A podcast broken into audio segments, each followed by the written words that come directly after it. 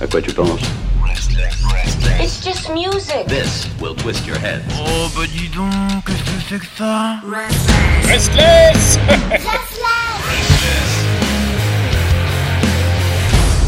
Bienvenue à vous toutes et à vous tous dans ce podcast, dans ce rendez-vous qui est donné désormais auprès de visual-musique.org, c'est le grand débat. Et pour bien sûr lancer les débats, choisir le sujet qui tient, euh, qui, qui- qui juge un petit peu la musique, qui parle de la musique, qui explique la musique, en tout cas qui tente.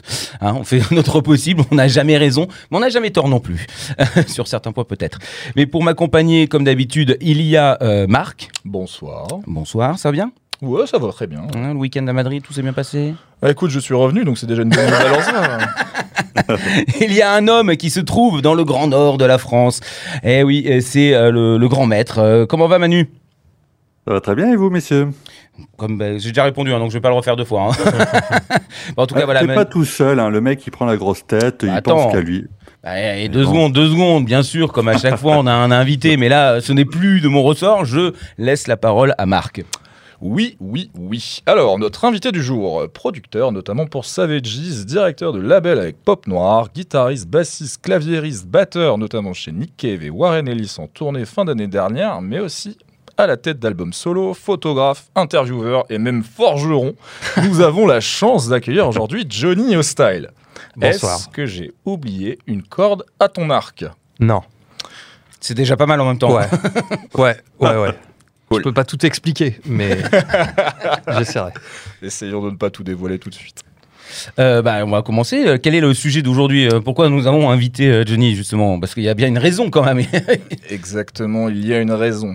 Donc, le streaming qui paye des centièmes de centimes par écoute, les concerts en on and off pendant deux ans, les ventes de disques qui ne sont plus ce qu'elles étaient. Comment fait-on aujourd'hui pour vivre de son art en jouant de la musique? Voilà la Ah. question qui Donc. va nous occuper. En gros, la question c'est est-ce qu'aujourd'hui on peut vivre de la musique? Est-ce qu'on peut vivre de la musique quand on fait du rock surtout? Parce que c'est ça qui nous intéresse. Voilà, exactement, et d'expliquer, de décortiquer avec, euh, comme tu l'as dit, une certaine vision, des raisons, des vérités, euh, peut-être des mensonges, je ne sais pas. Mais en tout cas, essayer de, de- de dérouler cette pelote de laine, quoi.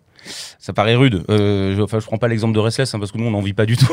c'est la merde. Moi, je, ça, je pense que j'ai laissé tomber. Donc je, je vais te laisser euh, poser les questions à notre invité. Euh, D'accord. C'est vrai que comme, comme tu as déjà fait beaucoup de choses, euh, Ben, c'est intriguant. Ouais, ça peut, ça peut- euh, je peux. Vous parliez de vérité, c'est vrai que la vérité, on la, on la sait pas vraiment parce que pour ça, il faudrait avoir une connaissance infinie. Mais euh, notamment sur le streaming, la connaissance technique du truc. Quoi. Qu'est-ce- quels sont vraiment les chiffres de rémunération Comment ça fonctionne réellement Et les deals qu'ils ont avec les labels. Il faudrait avoir toute cette connaissance-là pour savoir est-ce que le streaming est viable Vraiment? Il y, a- il y a des gens qui disent oui.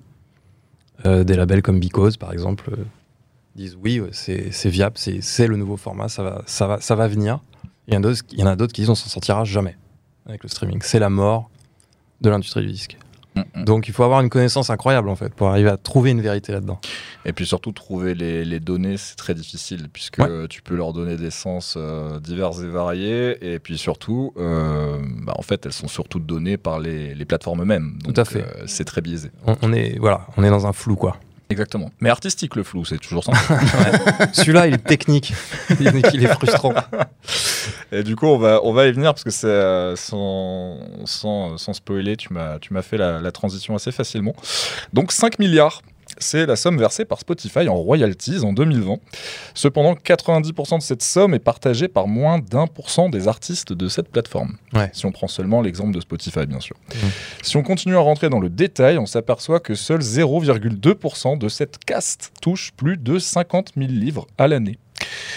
Bon, comme on l'a déjà abordé au débat précédent sur le milieu indépendant, ce sont les labels qui prennent de plus en plus de place, avec notamment des maisons qui sont de plus en plus visibles, comme Partisan Records, Domino, Rough Trade, Pias et bien d'autres. Euh, pour prendre l'exemple des UK, ils représentent aujourd'hui 34% des ventes de vinyle. Ces labels-là, avec un chiffre qui est toujours en hausse. Mhm. Alors attention euh, à ne pas se faire tromper, encore une fois, par les chiffres, parce que dans ces artistes, on peut retrouver les Arctic Monkeys ou Adele, qui, Ouais, euh, qui sont sont, des gros considérés comme des indépendants, puisqu'ils dépendent de labels dits indépendants, Ouais. comme Domino ou XL Recordings, par exemple, et qui font donc grimper les stats vers la hausse. Au-delà de ça, bien sûr, le merch, les concerts, qui, défendent, qui dépendent ah, pardon, à la fois de l'engagement de la fanbase, mais aussi de la qualité euh, du matériel proposé euh, pour acheter. hein. oui, on a déjà Donc parlé. euh, on a déjà parlé également. Donc enfin, la synchro musicale qui reste du coup moins évidente pour ces artistes, puisque moins mainstream. D'exposition, ouais.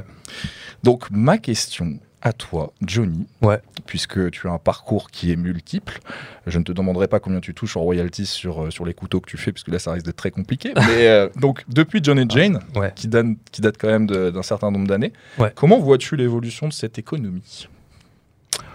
Dans la diversification.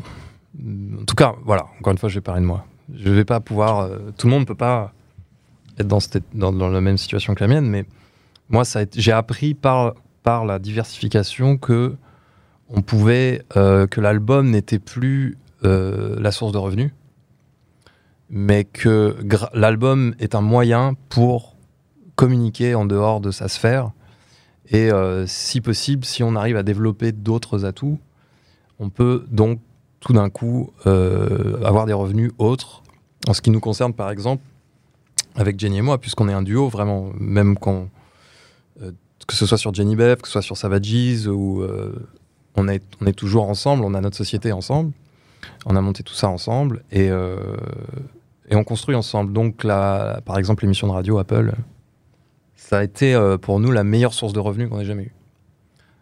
Mais de très loin par rapport à notre activité de musicien, de tournée, de vente de merch ou de, quoi, royalty. C'est-à-dire que tout d'un coup, on s'est retrouvé à faire beaucoup d'argent en étant, en ayant une émission de radio. Mais il faut pouvoir la faire. Il faut pouvoir, euh, faut pouvoir avoir, faut, faut se mettre mentalement dans le truc. Donc on s'y est mis quoi. Quand on a vu l'offre, euh, on n'a jamais eu une offre comme ça. Voilà. Et c'est le, c'est le travail avec Savages qui vous a identifié comme étant Tout à fait, euh, un peu Ouais, ouais, ouais. partie du, faisant partie du panel. Donc si tu veux, c'est des années de galère pour qu'à un moment donné, il y a quelqu'un qui dise tiens voilà du pognon. Ouais. Mais euh, c'est des années, pour nous en tout cas, ce sont des années de galère puisque John et Jen n'a jamais rien vendu. Oui, je me Ça souviens a toujours été très très underground. d'avoir déjà lu euh, plusieurs fois, euh, notamment chez les personnes qui potentiellement disaient John et Jane c'était mieux que Savages. Des gens qui disaient ça, Ouais, fous. mais non, mais je, non, mais je- je me sou- je me souviens t'avoir vu. ce, qui est, ce qui assez drôle pour ceux qui te connaissent moins, ou en tout cas qui, qui t'ont pas lu sur les internets, c'est que t'es es assez franc et, et direct sur les réponses que t'amènes. Ça m'a valu pas mal dans le. Et, et Mais, tu, euh, et tu disais par exemple que oui, John et Jane ça n'a jamais rien vendu et qu'en plus c'était une galère parce que vous devriez, vous deviez porter votre matos dans tous les sens. Ah ouais, on a vraiment appris. reloues, euh. Pour faire un peu un historique, John et Jen, donc on a commencé ensemble, on a déménagé à Londres, on y a vécu 12 ans. Et ça a été dans, la, dans le premier mois d'existence du groupe, on s'est vite barré en fait. Ce qui s'est passé, c'est que on faisait cette espèce de musique euh, très inspirée post-punk déjà à l'époque. J'étais très fan de The Fall, Joy et tout ça. Et euh, je me rappelle très bien avoir envoyé la maquette à l'époque. Je crois que c'était qui C'était les Rock ou un truc comme ça. Tout ce que font les groupes français qui, qui font du rock, qui essayent de s'en sortir en France Hmm. et qui essayent. Bah, ils ont envie d'être sur les Rock, ils ont envie d'être à l'époque dans Magic ou un truc comme ça. Donc on a envoyé les maquettes, on n'avait jamais de réponse. Hmm. Et on a envoyé une maquette à Rough Trade. Juste pour se dire au cas où quoi. Et Rough Trade pick up le truc et dit ok on le met dans nos magasins. Et la démo est devenue un EP. Ils l'ont trouvé mortel, parce qu'à l'époque j'avais sérigraphié la, pochette, enfin bon j'avais fait un truc un peu qui avait de la gueule. Et euh, ils ont dit super, duo français qui font la new wave euh, du, truc. Et là on a compris, on a fait, ah ouais, ok, bon ben faut se barrer. Et donc on est parti, euh, on est parti tout de suite en Angleterre. Et là on a fait pendant 2-3 ans de pure vache maigre. On, on vivait dans, un, dans la front room de notre manageuse à l'époque. Donc on avait tout notre matos et on avait du matos, c'est-à-dire qu'on avait, aimait bien le vintage, donc comme des cons. Et, euh, et donc on était un duo, mais on avait quand même plus de 100, euh, 100 à 150 kilos de matos à brasser. Donc on vivait là-dedans, on vivait, on, en- on enregistrait, on répétait. Et j'avais une Renault 21 Nevada à l'époque.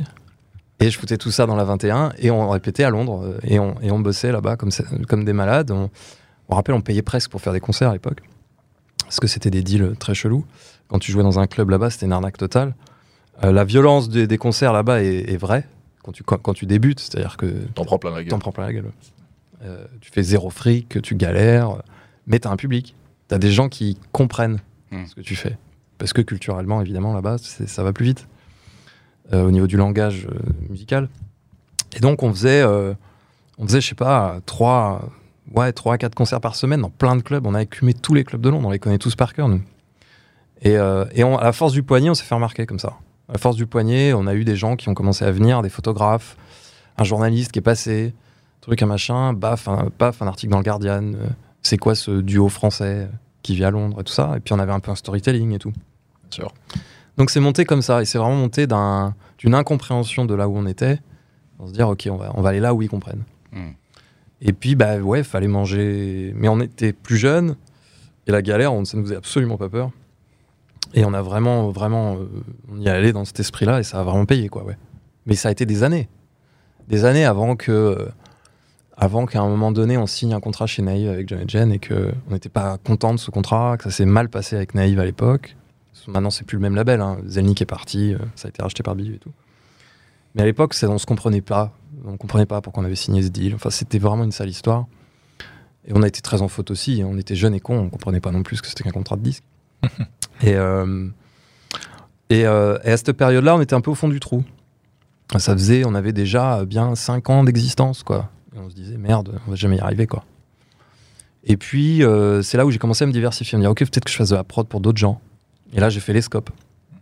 Et, euh, et elle, pendant ce temps-là, faisait Savages. A commencé Savages.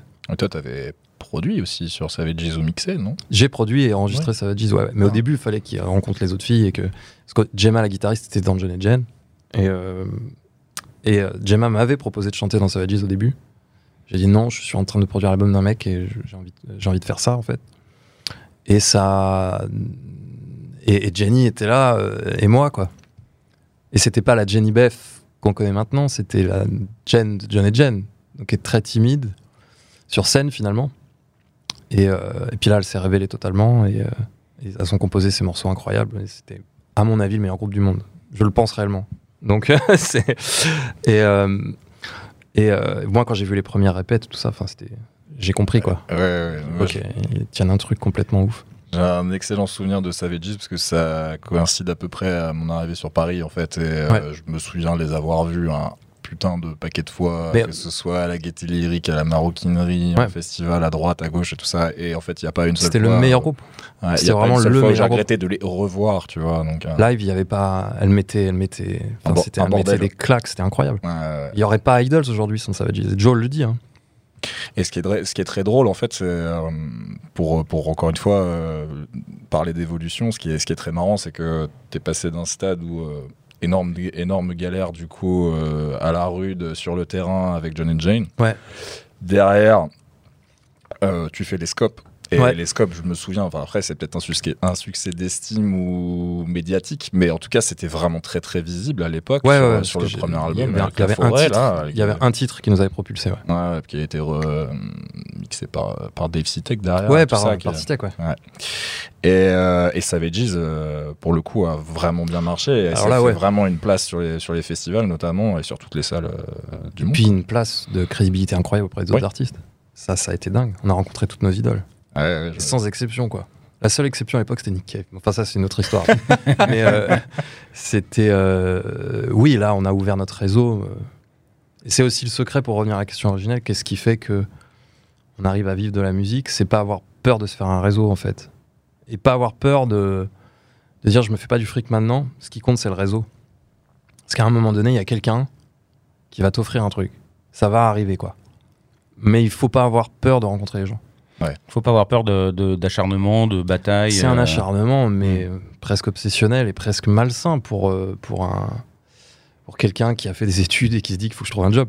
Enfin, Oui, tu oui, vois, c'est vraiment, euh, c'est vraiment à l'opposé de tout ça. Quoi. On est vraiment dans, un, dans une proposition bah, alternative. Faut, faut, faut vraiment, euh, voilà, faut, faut vraiment, c'est l'essence même pour moi de. Johnny. Oui. Si, si ça peut t'aider, Johnny, je t'ai envoyé une invitation sur LinkedIn. Ouais. J'ai quelques contacts dans quelques boîtes. Ça peut peut-être t'aider. hein, Ça, si ça va, maintenant voilà. je m'en sors. Mais euh, c'est vrai que bah, à l'époque, le LinkedIn, c'était MySpace hein, pour, pour nous. Ah bah Oui, ouais, oui, tu c'est vrai.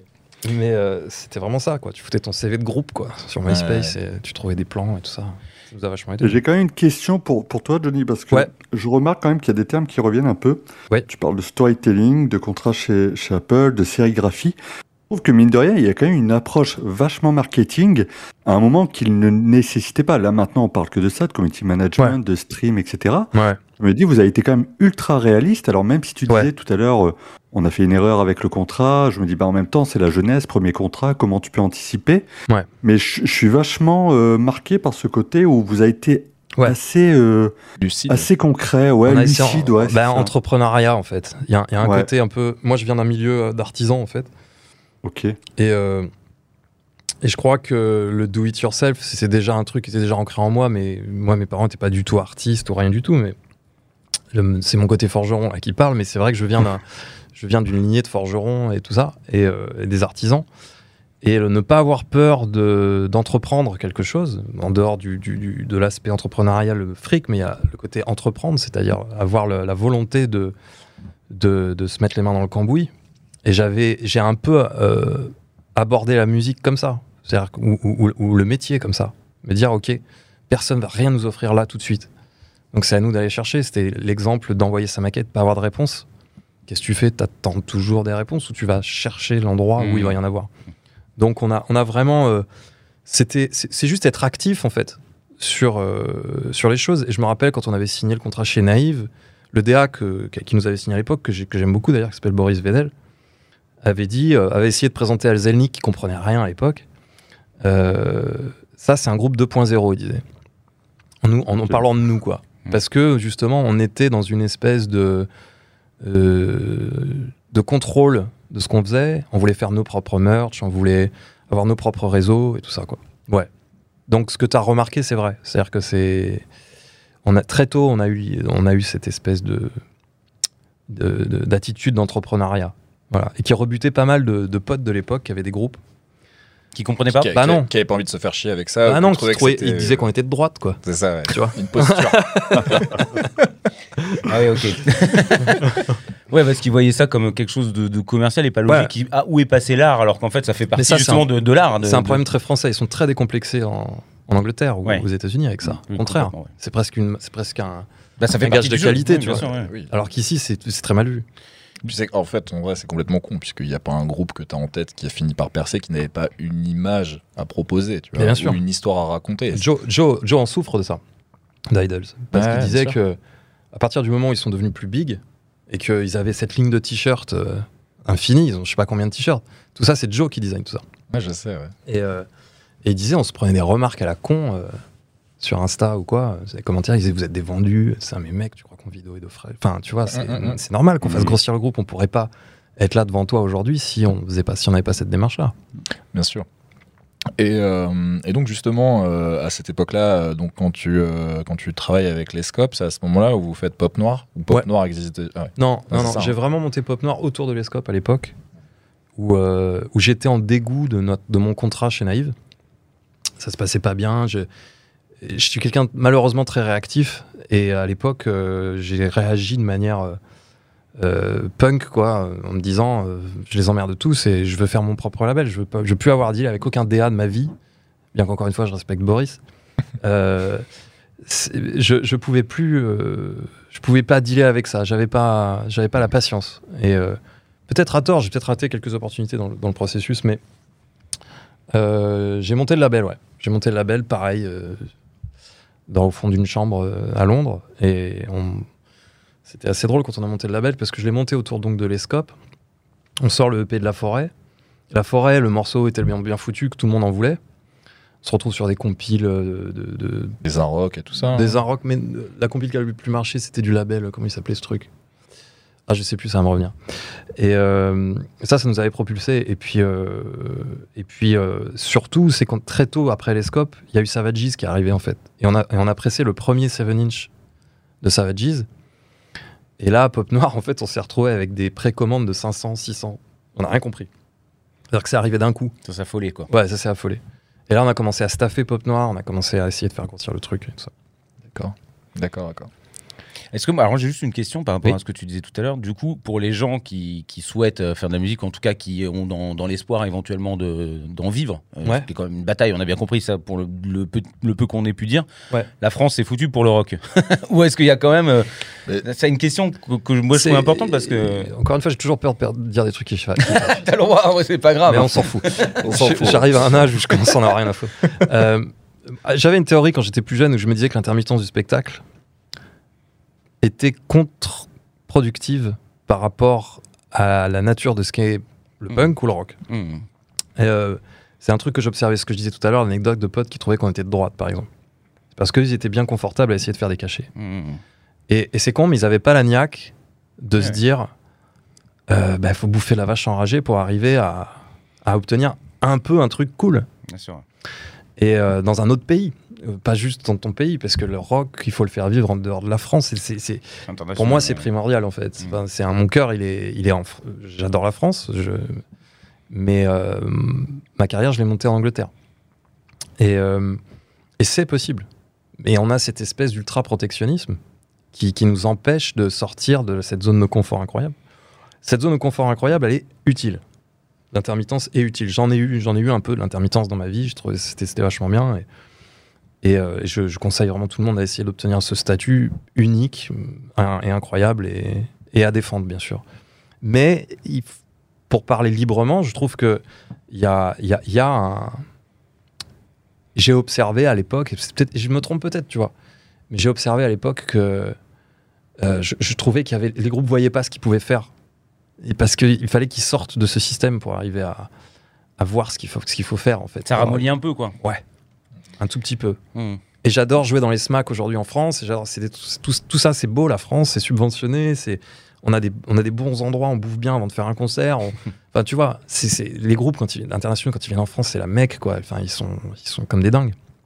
Et c'est bien normal. Mais les groupes français qui débutent dans ces salles-là, Mm. Qui vont tout d'un coup se retrouver dans un club à Londres, pleurent leur maman, quoi. Je te le dis, je l'ai vu. Moi, j'ai vu des groupes français déprimés en, en- Ouais. en balance, quoi. Parce qu'ils Ouais, ont, ils ont l'enfer à 10 côté, minutes quoi. de balance. Mm. Et euh, il faut, faut, faut, voilà, Assurer, et tu joues, euh, faut assurer derrière et tout le monde parle et boit des bières. Donc ça, je l'ai vu ça, j'avais vu avec qui? Je sais plus, je vais pas balancer des noms.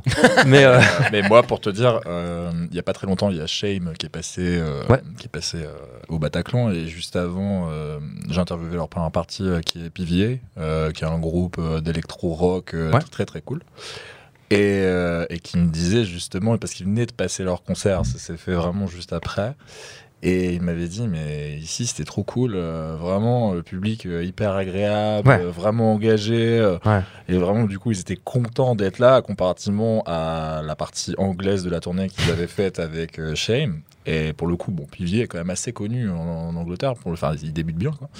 Et il disait, mais non, c'était pas du tout pareil. Quoi. Ils Ouais. avaient un peu rien à foutre, ça c'est parlait, brutal. etc. C'est assez brutal, c'est brutal. Mais par contre, quand tu arrives à les convaincre, putain, c'est la, c'est la grande, c'est la joie. Quand tu arrives à, quand t'arrives à vraiment à faire tourner des têtes là-bas, tu fais putain cool. Donc ça vaut le coup. Faut être compétitif. Encore une fois, faut être de droite. Putain, on aurait pu faire ça entre, à l'entre-deux tours, ça aurait été incroyable. Ça, je sens, ça, je sens déjà les commentaires qui vont arriver. hein. C'est pour ça Ah, qu'il je dit suis que pas de droite, belle. hein. Ok, on a compris. Et, C'est non, la mais- Startup Nation. Ok, bon, ben voilà. Non, vrai. mais c'est hyper intéressant parce Je qu'en vérité, c'est des choses je aussi me- que les gens pensent et que personne ne dit. Non, mais c'est vrai, en, en vérité, ce que tu dis là, euh, il y a beaucoup d'artistes euh, qui ont réussi à partir à l'international, qui l'ont qui l'ont vécu et qui, ont, qui Ouais. le disent en off, mais ils disent je peux, je peux pas, je- j'ose pas le dire parce que Ouais, j'ai non, peur, non. j'ai peur en plus qu'on me qu'on me qu'on me mette une étiquette qui n'est pas la mienne quoi comme Ouais. tu dis euh, Moi, moi, je l'ai déjà eu l'étiquette, hein. donc ça me fait pas peur. Je sais ce que je suis, je sais ce que je suis euh, Tu sais ce que tu renvoies. profondément euh, pour le social. Mais euh, à un bout d'un moment, il faut sortir du cul, c'est tout ce que je dis. Enfin, Oui, y a- c'est y a- ça, ouais. Tu vois, c'est un truc de. J'ai j'ai Voilà. une petite question, si je puis me permettre quand même. Est-ce qu'après, il n'y a pas aussi le fait qu'en France, finalement, même quand tu fais du rock, avoir sa chance, c'est quand même très, très, très compliqué Est-ce que ça aussi, c'est pas un peu décourageant? Parce qu'effectivement, partir à Londres, galérer sa race, etc. Mais si à la fin, tu as un vrai ticket, qu'ici, j'ai un peu l'impression qu'en gros, il faut vraiment être encore une fois dans les réseaux, et puis après, c'est un peu toujours les mêmes mecs. Est-ce Mhm. que vraiment, euh, quelque part, la, la France permet Alors, je crois que tu y as répondu déjà, mais j'ai envie de dire, pour un mec qui se lance maintenant, est-ce que vraiment il a, il a une, Ou chance de percer ou il va... Ouais, ou une meuf, excuse-moi, ouais. Ouais, tout à fait. Ouais. Est-ce qu'il n'y a pas plutôt intérêt vraiment à se barrer comme vous l'avez fait à l'époque, quoi? Parce que vraiment, j'ai un peu l'impression qu'en France, c'est extrêmement compliqué quand même. Non. En fait, non. Euh, ok, j'ai fait un, j'ai passé, des points négatifs, mais en réalité, c'est le ce confort ultime. Faut être malin et savoir s'en servir. Moi, au début de John et Jen, je vais pas cracher dans la soupe. J'ai été accueilli par une salle de concert qui s'appelle la Nef à Angoulême, Mhm. qui sont, je suis né là-bas. Ce sont de grands amis. Euh, paix à son âme. Jean-Louis Menanto est décédé il y a pas longtemps. Euh, c'était le créateur de cette, cette salle et c'était un grand ami. Et en fait. euh, moi, j'en ai profité de, de- de ce système de SMAC qui euh, ont des salles de répète ultra luxe. Ce qu'il faut faire, en fait, enfin, ce que je conseille, et c'est ce qu'on avait fait nous à l'époque, c'est que tu bats le record de répétition dans ces locaux-là. C'est-à-dire que tu vas, tu vas pas juste deux heures, quoi. C'est le confort. Mmh. Profites-en. Après, il va disparaître. Donc, il faut, il faut, il faut y aller. Il faut profiter de, de ce qu'offre la France. Il faut, faut profiter de ces incroyables salles de répète qui coûtent que dalle, de euh, l'opportunité de jouer dans des super conditions.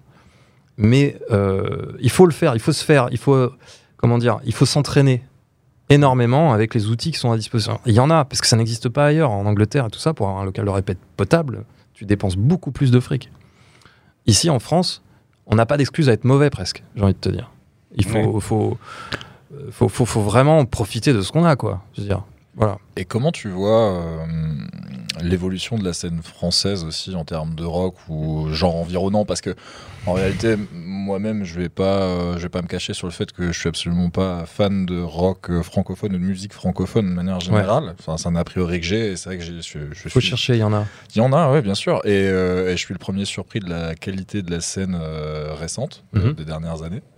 Et, et donc toi, comment tu vois ça aujourd'hui Ben, prendre des risques avec ces groupes-là, ce serait bien, en fait. Que, que, que, que les radios arrêtent de penser, que les journalistes arrêtent de penser, arrêtent, arrêtent de faire, de foutre ce mensonge dans la tronche des gens en disant que le rock est mort, parce que c'est un mensonge inventé par des journalistes. Point. Mmh. Tu vas à un concert de rock aujourd'hui, à un Bataclan, à un Olympia, un machin, tu vois une tranche d'âge qui va du plus jeune au plus vieux, qui bouge, qui applaudit, qui, qui, qui sue, tout autant qu'un putain de concert de, de, De rap, de rap ou, quoi tu vois. Mm. Et euh, mais ils ont décrété que c'était mort. Ils ont décrété qu'ils avaient plus envie de se faire chier avec le rock. Et ça, ça, ça, pour moi, c'est vraiment une invention journalistique. Parce que la réalité, c'est qu'il y a une scène. Il y a encore euh, le. Comment il s'appelle ce club où ils font défiler beaucoup de. Il y a des open mic de groupes de rock. Supersonic. Supersonic. Ah, Supersonic, ouais. Supersonic, c'est très vivant ce- ce- cet endroit. Bien en sûr. Fait. Bien sûr. Euh, On- le dernier débat qu'on a fait, en fait, on l'a fait avec euh, quelqu'un de là-bas qui gère leur disquaire maintenant. Ouais. Et donc on a eu tout un débat sur, euh, Super sur le rock indépendant, tu vois. Et oui, en effet, super initiative. Super initiative. Voilà, ça existe en fait. C'est juste que les gens, les journalistes ont arrêté de regarder ce truc-là. Mmh. Point. Il y a, il y a- Mais il y a une scène, il y a des gens, il y a un groupe que j'adore qui s'appelle Lizzy Strata, qui est un groupe français que j'aime beaucoup, que je connais bien.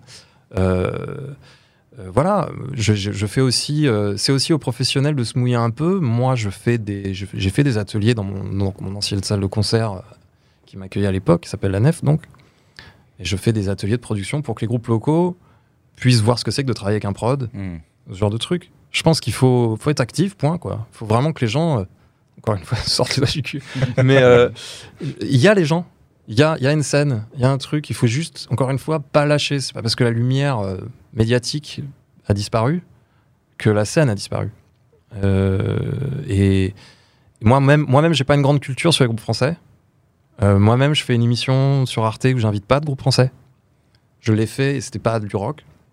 C'était Rhône, que j'aime beaucoup parce que j'ai un, Mmh. j'ai un grand amour de la musique en général, je suis pas juste euh, catalogué rock. Euh, mais ouais, non, c'est pas mort. Moi, je pense pas que ce soit mort. Rien n'est mort. C'est- juste les lumières médiatiques qui disparaissent, mais euh, est-ce que ça veut dire que c'est mort? Non, je crois pas. Et euh, justement, tu trouves, toi, euh, parce qu'on parle d'évolution, que c'est aussi difficile qu'il y a une dizaine d'années pour un groupe de percer ou C'est plus dur. C'est assez similaire? C'est plus dur? Je trouve que c'est plus dur. C'est plus dur parce que la lumière médiatique a disparu et c'est compliqué de se dire, d'avoir un exemple d'un groupe qui cartonne et de te dire, tu te projettes sur ce groupe-là. Moi, à l'époque, euh, quand on avait commencé John Jen, il y avait encore des Strokes qui sortaient des albums, euh, je veux dire, pertinents. Et euh, enfin, on, était, on faisait partie de cet élan où le- les Strokes ont, ont remis la lumière sur, sur les groupes de rock. Et, euh, Il y avait toute cette vague rock and roll qui arrivait derrière, et, et avec les Kills et tout ça, euh, il y, avait vachement de trucs qui avaient quand même une existence dans laquelle on pouvait se projeter en tant que jeune groupe. Hmm. C'est pour ça que c'est plus dur. J'en discute avec les groupes locaux, justement, avec qui je travaille à Angoulême, qui sont deux, deux jeunes groupes d'Europe. Il y a un, grou- un- un groupe qui s'appelle Pearls et Erotic Shelter. Vous les connaissez, les Pearls? Ouais, Hmm, les Pearls, ouais, déjà diffusé. Ils sont super. Et, euh, et en fait, ils ont. Je me rappelle quand on, quand je les ai rencontrés, ils étaient un peu en état de déprime. Vraiment, ils le disaient d'eux-mêmes. Ils utilisaient ces mots-là, quoi. Ils disaient, c'est pas quoi faire là maintenant. Ça fait 10 ans qu'on existe. euh, C'est quoi la prochaine étape, quoi? Et euh, je leur ai dit, bah écoutez, il y a des groupes là, anglais, qui sont en train de faire le taf, dans lesquels vous pouvez vous projeter, quoi. Je donne tout de suite l'exemple d'Idols, qui est pour moi le plus gros en ce moment, et qui sont de très très bons amis. Et euh, je leur dis, voilà, ça existe, quoi projetez-vous dans ces groupes-là, même s'ils sont pas français, même s'ils ils passent pas euh, dans les émissions françaises, euh, projetez-vous dans ces groupes-là. Et imaginez-vous en train de faire les premières parties de ces groupes-là. Oui, totalement. Et c'est en se projetant, c'est fake it till you make it, quoi. C'est vraiment, c'est en se projetant mentalement dans le truc que tu vas y arriver. Mais c'est plus dur de se projeter mentalement, c'est ça que je veux dire. Pas exactement sur la même scène, mais quand même français et rock. T'as aussi Slift, euh, qui est de Je ne connais sais pas. plus de quelle euh, ville de France? Peut-être pas Toulouse. Ouais. C'est un trio euh, très très énervé, plus métal pour le coup, Ouais. et euh, qui fait euh, bah là qui a fait euh, une des têtes d'affiche de la lévitation en France, Super. qui euh, du coup tourne aussi euh, beaucoup beaucoup en France, mais aussi ailleurs. Et euh, qui s'est fait connaître par une session euh, KEXP euh, au niveau Ouais, cool. international, euh, où ils ont tout déchiré. Et du coup, tout le monde a halluciné euh, à la fois de leur son, parce qu'ils ont vraiment un son énorme, Comme quoi c'est possible. et, et aussi justement de la, ouais, de la qualité et du fait qu'ils soient français. Quoi. Donc, euh, oui, tout est possible. Et d'ailleurs, c'est la transition. Euh, donc pas de panique, des groupes qui marchent, il y en a encore. donc Fontaine DC et Idols je- chez Partisan Records, Shame chez Dead Ocean, Wet Leg chez Domino, Black Country New Road chez Ninja Tune, Squid chez Warp. Donc là c'est juste C'est un- presque tout passé chez Ecos, tout ça. Exactement. D'ailleurs, j'étais là pour la plupart des émissions, donc Cool. je vais pas, euh, je vais pas m'en cacher.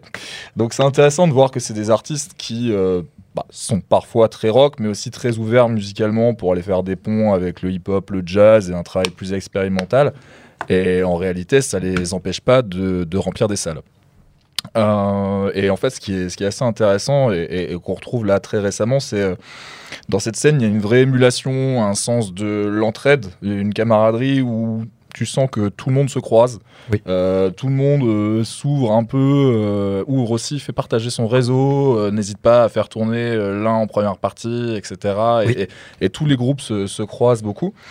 Et euh, ma question derrière tout ça, c'est euh, toi qui les côtoies régulièrement, donc via les concerts, parfois via la production euh, ou via Echoes sur, sur Arte, qu'en penses-tu de l'intérieur? Et est-ce que cette, euh, toute cette camaraderie qu'on voit, nous, de l'extérieur, et qu'on on, on estime comme pas fake du tout, hein, c'est pas, Ouais. pas un œil perplexe euh, qui est le mien, c'est plus euh, aussi la, la- la différence entre aujourd'hui et hier. quoi. Est-ce que cette entraide, tu la, tu la sentais il y a, il y a une dizaine d'années quand tu as démarré Non. ou- Ouais.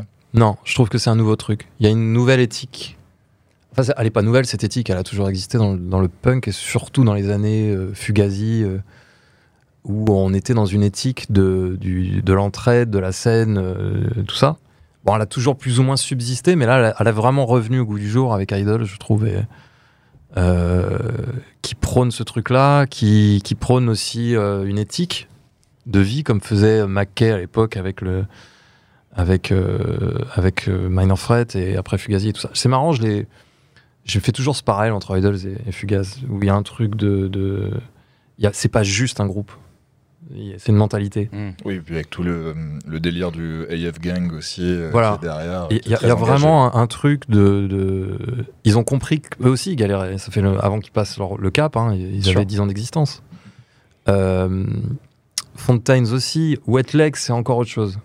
Oui, j'ai cité euh, Wet- volontairement Wet des Leg- groupes très récents et, et, et Wet Leg, euh, c'est c'est drôle parce que Wet Leg ont monté le groupe après avoir vu un concert d'Idols. C'est c'est fou quoi. Euh, nous, quand il y avait Savages, il n'y avait pas cette entraide. Clairement. On l'avait de groupes plus gros. Mais du groupe du même niveau, non. Il y avait peut-être des rivalités, Savages dérangeait beaucoup. Et euh, est-ce qu'il y avait une attitude très agressive, euh, euh, pas agressive, mais abrupte, presque austère, Frontal, je dirais. frontale, austère et tout. que même dans les interviews, les journalistes avaient peur d'elle. Enfin bon, mais c'est tout ça été très euh, très amusant de l'intérieur. mais euh, nous, en- nous à l'époque de Savages, il n'y avait pas cette entraide, clairement. C'est quand on a vu Idols débarquer en fait, et on dit, et là on a vu Idols, on a vu Fontaines signer sur le même label, on fait ok, il y a un truc qui est en train de se passer. Euh, voilà. C'est compliqué de, de- de- d'arriver dans ce genre de groupe aussi. Enfin, t'as plein de groupes qui s'entraident, qui Il y a beaucoup de rivalité aussi. Mais il y a des Euh, gens qui vont essayer de dire coucou, euh, j'ai besoin d'aide et bon bah au final. Ah, tu euh, peux pas, Et Ouais, puis- non, ça marche pas. et tu puis- peux pas, tu peux pas aider tout le monde. Et puis clairement, euh, on en parlera plus tard, mais euh, la- les parts du gâteau euh, ne sont pas énormes. Tu peux aussi Non. te dire que certes, il y, La a place est quelques- chère. il y a quelques gros, mais les gros ne sont pas si gros. Euh, donc il n'y a pas forcément la place pour tout le monde, quoi, déjà de base. Non, parce que c'est un système ultra capitaliste. Même chez les plus gauchos euh, des groupes de rock euh, anglais, c'est reste un système capitaliste où ils sont obligés de fonctionner avec ce système capitaliste et ils vont pas changer le, ils vont pas changer le modèle et ils vont pas changer la donne. Donc Mm. ils sont victimes d'un truc où de temps en temps ils sont obligés de faire des choix qui correspondent à un choix capitaliste. Point. Et ça c'est un truc. euh, c'est pour ça que je m'amuse toujours à parler de droite, gauche, droite, gauche parce que faut pas oublier que ce milieu-là est un milieu d'ultra violence capitaliste. C'est-à-dire qu'on est très oubli on est oublié très vite, on est laissé pour compte très vite par, par le milieu. On se fait dropper par des labels de manière violente, on se fait igno- ignorer par des labels de manière violente. Euh, et euh, et c'est un système très compétitif, même sur des groupes, on se regarde le cul, euh, même avec des groupes qui s'adorent. Évidemment, on regarde les chiffres, on regarde, on, on regarde, les, on regarde les résultats, hein. Mais c'est euh, c'est ça qui est marrant. on regarde les concerts, on regarde tout ça. C'est aussi le côté émulation. Il y a, il y a du Ouais. positif, mais il y a aussi un peu de compétition. Mais c'est ce qui Ouais. permet de. de- Regarde Clifford Mods avec Idols. Ah, mais ça, c'est. Ah, vois. moi, je comprends pas ça. Mais... Ben, euh, il y a une jalousie terrible de Mhm. Jason qui, euh, qui s'est mis à, à baver un peu sur Idols, qui les a traités de faux gauchos. Parce qu'il y avait, un, truc, encore une fois, politique. Euh, moi, je m'en amuse beaucoup, encore une fois, mais il y avait un truc de. de Idols qui, qui prenait l'ultra-socialisme, c'est tout le discours, tous les textes de Joe ont été connus grâce à ça, quoi. Mmh. Hum, bien sûr. Un engagement politique sévère. Et Jason a dit non, non, toi, t'es pas un prol, t'es un fils de, t'es un fils de prof, t'es pas un vrai prolo. Non, mais c'est ça, C'est exactement ce, ce comme, euh, comment je le résumais aussi. C'est bientôt, ils vont faire une émission en Angleterre pour désigner qui est le meilleur prolo dans tous les groupes de rock. quoi. C'est ça. C'est c'est délirant, Et au milieu de tout ça, il y a un type qui s'appelle Jeff Barrow, donc Big, Portishead, tout ça. bien sûr. Et euh, Jeff s'en amuse énormément. Et la dernière fois que j'ai eu Jeff, parce que je l'ai fait venir à Echoes, et c'est un ami aussi, et, et il a joué avec Big, première télé de Big ever, c'était chez Echoes. Et, euh, et je disais à Jeff, tu peux pas leur parler aux deux, à Jason et, et Joe, tu veux pas, tu voudrais pas, parce qu'on connaît aussi Jason de Sleaford. Et tu peux pas, tu peux pas leur dire sur. Il me fait, mais, mais non, mais c'est génial, la rivalité, ça a toujours existé. Alors qu'est-ce que tu veux que. Ils peuvent pas ça, s'encadrer, qu'est-ce que ça peut foutre? Médiatiquement, ça leur sert aussi. Quoi. voilà, sûr. ils peuvent pas s'encadrer. Qu'est-ce que ça... Joe le vit pas super bien. Mais euh, là récemment, Joe m'a m'a dit, et je le dis, euh, je pense qu'il s'en foutrait si je le disais, Ja- Jason a, a envoyé un mail euh, de d'amitié, de, de- d'enterrement de H de garde, tout ça. Donc euh, ils sont, ils sont de redevenus. euh, voilà, il est ok maintenant avec Jason. Mais il a d'autres problèmes avec d'autres gars. Oui, avec, euh, avec l'IAS de la Fat White, par Mais exemple. lui. J'ai des dossiers, les gars, je vais pas vous les balancer maintenant. On, on- on les dira plus tard. Mais, dans le regard, on a compris beaucoup. non, mais lui, quoi. Ah, non, mais de toute façon, Je l'aime pas du tout. Voilà, Ah. c'est dit. Même musicalement, ça n'a jamais été trop ma tasse. Mais bon. Bon, après, les gens peuvent aimer le groupe, hein, bien sûr. bien sûr. Bien sûr. Ah, c'est mais ça il est pas aussi. fréquentable ce garçon. J'ai une anecdote avec Sadis, mais je vais pas la balancer. Il n'y a pas de problème. Pas tout d'un coup. Moi, j'avoue que la Fat White, c'est quand même mon concert le plus court de ma vie. C'était genre un quart d'heure de mecs bourrés sur scène. Non, mais C'est des- déjà, c'est des caves. Non mais dé- déjà pour rester dans, dans la droite, hein, j'ai envie de dire la plupart du temps la Fat White en concert rend l'argent quoi, tout, tout Ouais. très, très clairement parce que Ouais. euh, tu payes et en fait tu vois que dalle. Mais euh, moi ce qui ce qui m'intéresse aussi dans ce que tu as dit, un point auquel j'avais pas du tout pensé, c'est le côté euh, on est vite ignoré. euh, On est vite oublié, faut tout le temps être présent, faut tout le temps être actif. Mm. Et c'est vrai qu'il y a, même s'il y a une émulation et une entraide, comme on l'a dit, il y a aussi compétition. Et euh, oui, bah, entre dans- les groupes, ouais. Ouais. Et dans ton parcours, en fait, euh, ça a été assez instable sur les projets. C'est-à-dire que John et John, ça a duré un certain temps. Ça s'est cassé la gueule. ouais. Ça fait Jeez. On... Ça s'est cassé la gueule. Ça s'est cassé la gueule. Les scopes, ça s'est cassé la Voilà. Et, et donc aujourd'hui, tu es plutôt associé donc, euh, au projet de, de Jenny Bess. gueule. Hein Euh, tu as fait, euh, on en parlera plus tard, euh, une partie de la tournée euh, enfin, de Warren, Warren Ellis et Nick Cave.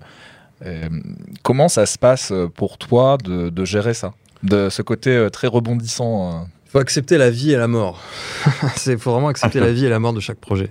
C'est-à-dire qu'il y a des moments, il faut passer à autre chose, quoi.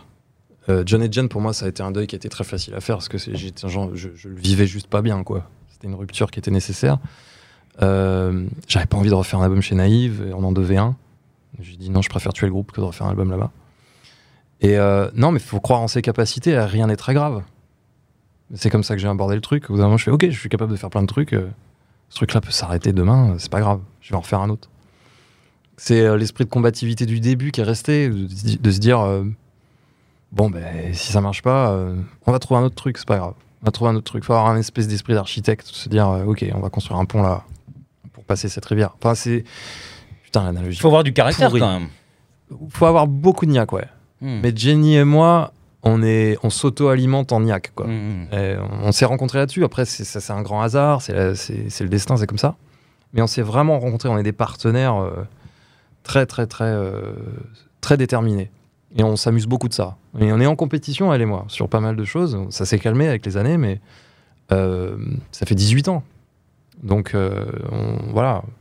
On a un peu cette réputation, parfois à mal, je le reconnais, parfois on est trop bourrin. Euh, on veut trop faire les choses, on veut trop pousser, on veut trop enfoncer les portes qui sont déjà ouvertes. Euh, donc ça nous a valu des erreurs, mais on apprend de ça aussi, tu vois. Enfin, bien sûr. on, a, on a fait des conneries, un, un gros paquet même, peut-être plus que de réussite. Et c'est en faisant... en- en- nous, on a appris par les erreurs. Voilà. Il y a des gens qui ont appris tout de suite, et c'est tant mieux pour eux, par des succès. Nous, on n'a pas appris par des succès. Et on n'apprend toujours pas par des succès, j'ai envie de te dire. On, on- on subsiste de manière parallèle. Voilà. On n'a pas un disque qui a vendu euh, ce qu'a fait un Arctic Monkeys, un France Ferdinand ou whatever. On n'a pas fait ça. On n'a jamais eu ça. Savages n'a jamais eu le succès d'un Wet Leg ou même d'un Idols. Mais on a, une existe, on, a une, on a développé une crédibilité artistique qui nous a permis de, de, de subsister. Des- ces espèces d'arnaqueurs là, qui sont là à droite, à gauche. Mais, euh, mais c'est ce que tu disais aussi, c'est l'activité. C'est vrai que, bon, euh, c'est pas un secret de polichinelle euh, du coup, mais euh, c'est vrai que je suis pas mal l'ensemble de vos projets parce qu'il il y a une identité, il y, a, y a un son, il y a un truc, il y a une énergie. Mhm. Et, et c'est vrai qu'il y a un côté où, où on se dit, bah, vous êtes partout. C'est vrai que. Ouais, mais c'est ça l'idée, ouais. c'est ça l'idée. Ouais, réussi. Elle est chez Gorillaz, euh, elle fait un titre chez Gorillaz. on- on- le but, c'est toujours de créer du contenu. On avait compris très tôt ça. Il faut faire beaucoup de contenu pour arriver à avoir un peu quelque chose. Et tout ça, c'est un sacrifice de, de vie aussi. On n'a pas d'enfants, euh, on compte pas en avoir. Euh, on dédie tout à ça. Mais euh, sans aucun regret, sans, sans regarder en arrière du, du choix. C'est notre vie, c'est notre mode de vie. Alors, on est un peu, on est des extrémistes quoi euh, par rapport à ça, vraiment. Euh, nos familles se sont inquiétées à une période, tu vois. Et maintenant, quand ils voient des résultats, ils se disent, ok, bon, ils sont bien, c'est leur, leur équilibre à eux. Mais on est vraiment, euh, ouais, on est vraiment dans une espèce de dérive du travail. Voilà. Ouais, mais c'est votre vie, quoi. J'ai- Ouais. une petite question du coup pour toi, euh, Johnny. Quand Daniel Eck, le PDG de Spotify, dit faut arrêter les artistes, ne plus vous contenter de sortir un album tous les 2-3 ans, il faut en sortir beaucoup plus. Ouais. Pour Je suis pas d'accord. bien évidemment. Ça vient de Voilà, ce que ouais. je viens de dire, mais c'est- c'est- je suis pas Ouais. d'accord avec lui parce que il peut pas se permettre d'ouvrir sa gueule. C'est pas un artiste. Point. Mm. C'est, c'est- Nous, on est des artistes, on peut avoir un avis là-dessus. Lui, c'est, c'est, un businessman. c'est un businessman et, et avec une tête d'alien. Je, je- lui, c'est un. J'utilise un mot fort, c'est un violeur. Il est venu nous, il est venu vraiment nous, nous, Vous saignez. nous saigner à- sans demander l'avis à personne. Hmm. Et, et ce que je trouve horrible, c'est que aujourd'hui, il pourrait s'intéresser à comment on fait les choses, et il en a rien à battre. Et c'est, oui, moi, euh, moi, je pourrais dire, il faut faire plus de contenu, ouais. Mais je suis legit, je suis un artiste, je sais faire des albums. Lui, non, il sait pas faire un album. Donc ferme ta gueule, laisse, aux, laisse aux gens euh, le choix de mettre 4 ans s'ils ont envie de faire un album.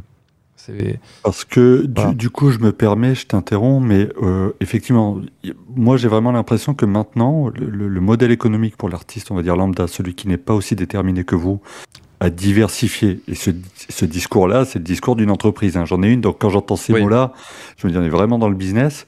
Ouais. Mais du coup, j'ai vraiment l'impression que maintenant, pour les artistes qui veulent vraiment ne pas se trahir, donner l'impression qu'ils sont de droite, comme on le disait en, en rigolant, j'ai vraiment l'impression qu'en gros, maintenant, ils sont presque sous la pression de il faut sortir un album pour pouvoir tourner, parce que c'est là qu'on va gagner un peu de pognon.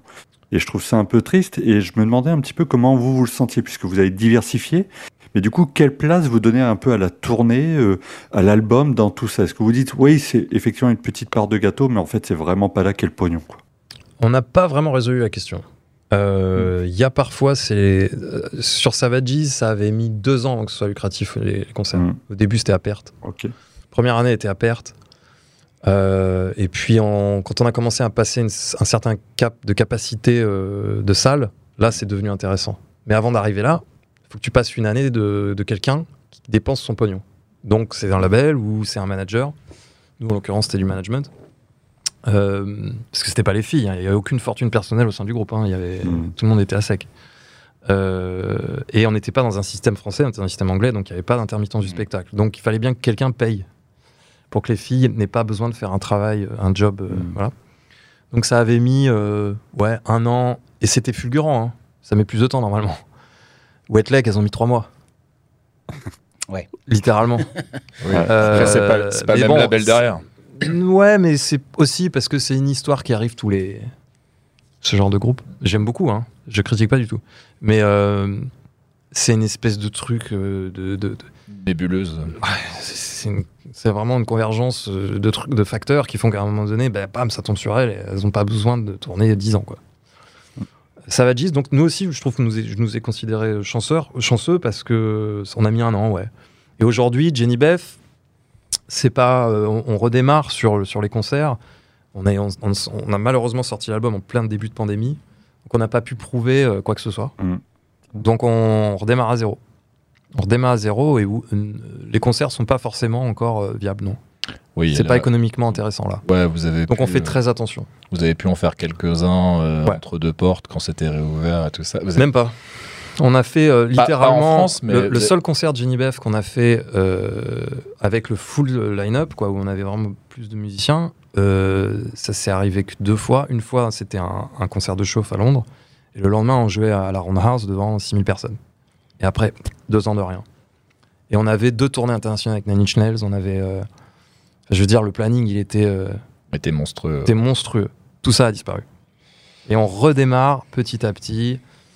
C'est pour ça que je dis que le mental de quand t'as galéré longtemps, le mental là, il sert. Là, là il sert sûr. très très fort. Parce qu'il faut y croire le truc. Tu, Ah vois. ouais, putain. tu repars vraiment de rien quoi. D'ailleurs, Ouais. quand est-ce qu'Atticus et Trent retrouvent la route de l'Europe à part pour aller au Hellfest Eh ben, ils font pas des dates là euh, Si, il y a des dates a, en il y a Angleterre. le Hellfest, il y a quelques y a le, dates en il y a le Angleterre, Eden. Project en Angleterre. Ouais. Je sais Ouais. pas. Euh, ce que je vois, c'est qu'on n'est pas en première partie. Putain, c'est vrai, c'est vrai qu'ils ont annoncé leur mais euh, mais c'est mais on reste très très proche d'Atticus moi je discute beaucoup avec Atticus et pour moi c'est un mentor et c'est quelqu'un d'hyper important ouais. Et ça viendra. Ah, bien entendu. De ah ouais non mais nous on est toute façon, vous êtes on n'est pas à plaindre et ça c'est un truc qu'il faut bien comprendre quand je dis qu'il faut qu'on qu'on redémarre à zéro on démarre pas à zéro comme d'autres groupes démarrent à zéro Oui. D'où l'importance du réseau aussi, tu Ah parlais bah, tout à l'heure déjà. euh, oui, c'est-à-dire que nous, on est quand même. euh, Non, on est très bien là. On est très très bien. C'est juste que on est, on allait être très très très très très bien et puis voilà. Mais on va pas se plaindre. C'est Yeah. des problèmes de riches là au niveau où on en est. Voilà. Il y a quand même une date le 16 septembre à Los Angeles. Je pense que c'est l'occasion d'organiser un barbecue chez Chez Reznor, Trent. soyons clairs. voilà. C'est le Primavera, ça, non? C'est le Primavera ouais, qui font une édition. euh, Primavera nous a toujours eu à la bonne. et, euh, Mais d'ailleurs, vous êtes au Primavera. on est sur les deux ouais sur. euh, sur le premier week-end? Ouais, ouais, ouais, non, mais on a des belles choses à Ah, faire. hein. on On, a, s'y les- est, on a ouais. tous les Primavera, on a le, le Hall Pointiste euh, à Londres, qui est un super, Ouais. qui est magnifique ce festival. Super prog à chaque Ouais, fois. Je l'ai fait tout depuis la, sa création, j'adore.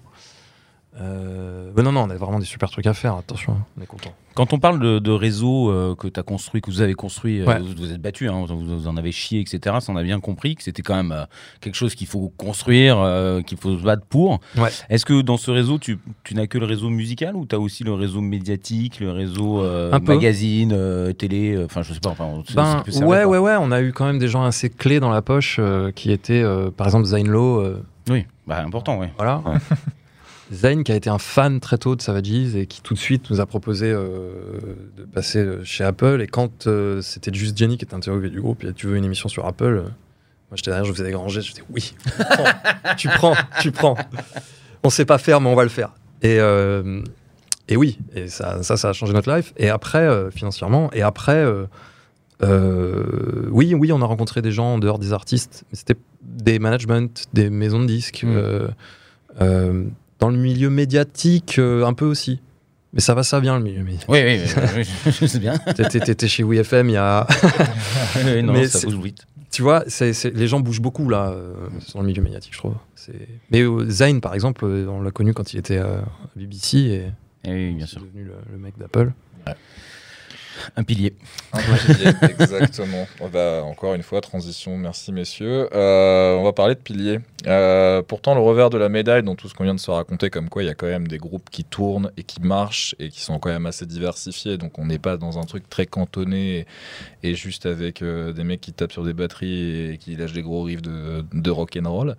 Euh, c'est qu'on plafonne à retrouver des, des vraies têtes d'affiche qui, pour remplacer les Queens of the Stone Age, les Foo Fighters et tous les autres groupes euh, mastodontes que vous connaissez tous, euh, c'est vrai qu'en fait, si on y réfléchit, on les a cités euh, hors antenne juste avant, mais à part des Royal Blood, des Falls, des euh, Arctic Monkeys, ou, encore aller rechercher les gloires passées comme les Strokes et potentiellement les Franz Ferdinand, etc., c'est un peu difficile en fait de voir des groupes qui ont moins de 10 ans aujourd'hui prendre ces places-là. Ce qui est très dommage en soi, parce qu'on n'a peut-être jamais eu autant de groupes capables de remplir des, des salles de taille entre guillemets moyenne. Mais dès qu'on cherche à taper plus haut, je dirais qu'un Olympia par exemple, ou voire un Zénith pour les très gros, euh, en fait on ne voit pas de groupe qui peut passer, euh, qui peut Mm. passer cette étape-là. Ce qui n'est pas un problème en soi, mais qui en dit long sur la place du genre, sur son potentiel et au niveau du public. Ça va arriver.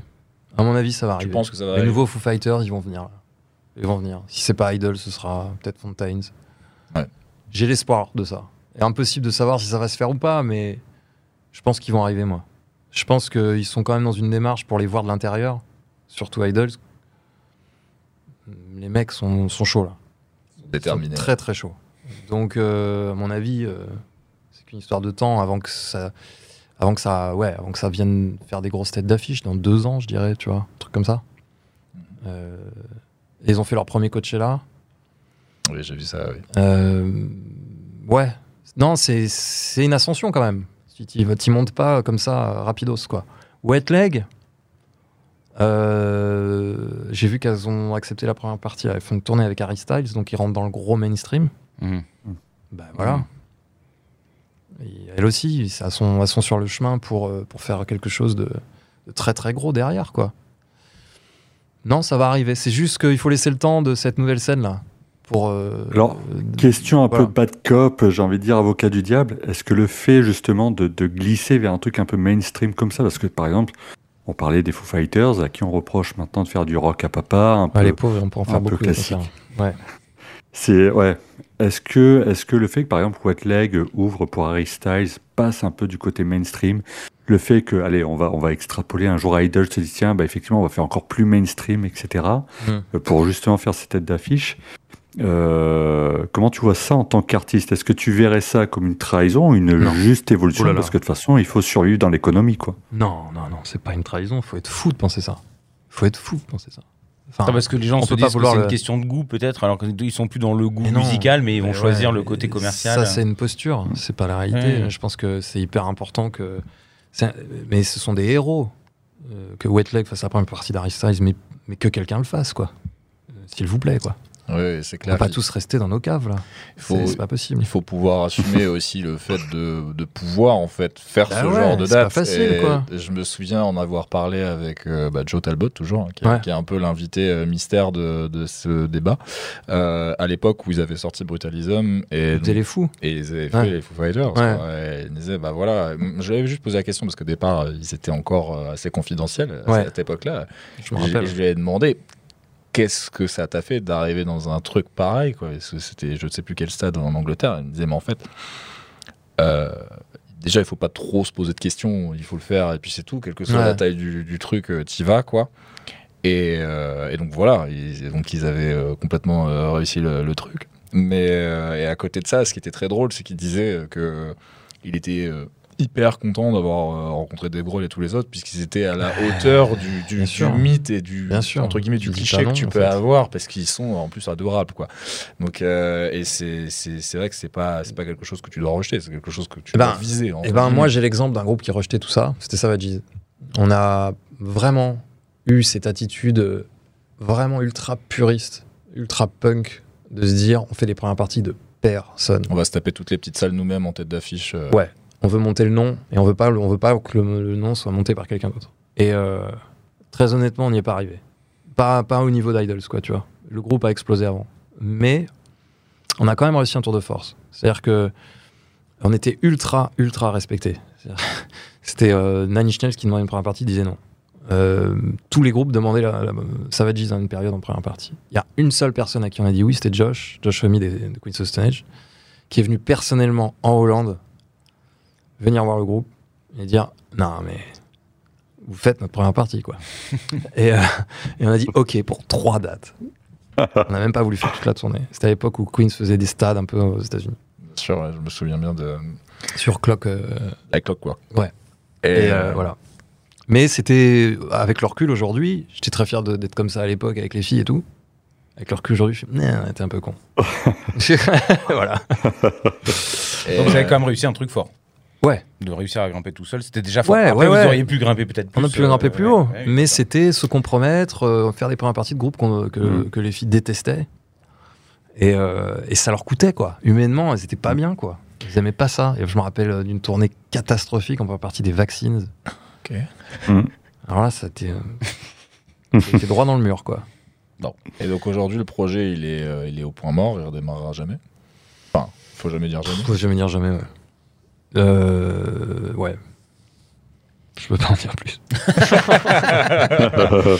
faut bien qu'il reste une part de mystère dans, dans cette émission. Mais euh, justement, parce qu'on parle des salles et des salles euh, plutôt, bah, comme on disait, les SMAC, etc. euh, Ouais.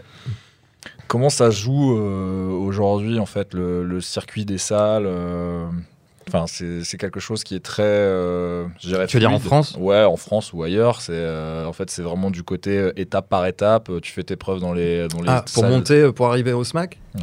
pour, Tu veux dire, comment on fait pour arriver à, à- au petit club au SMAC Hmm. Ouais. Bah, je sais pas. Je, j'avoue pas avoir eu cette expérience-là. Euh, j'ai l'impression que c'est facile.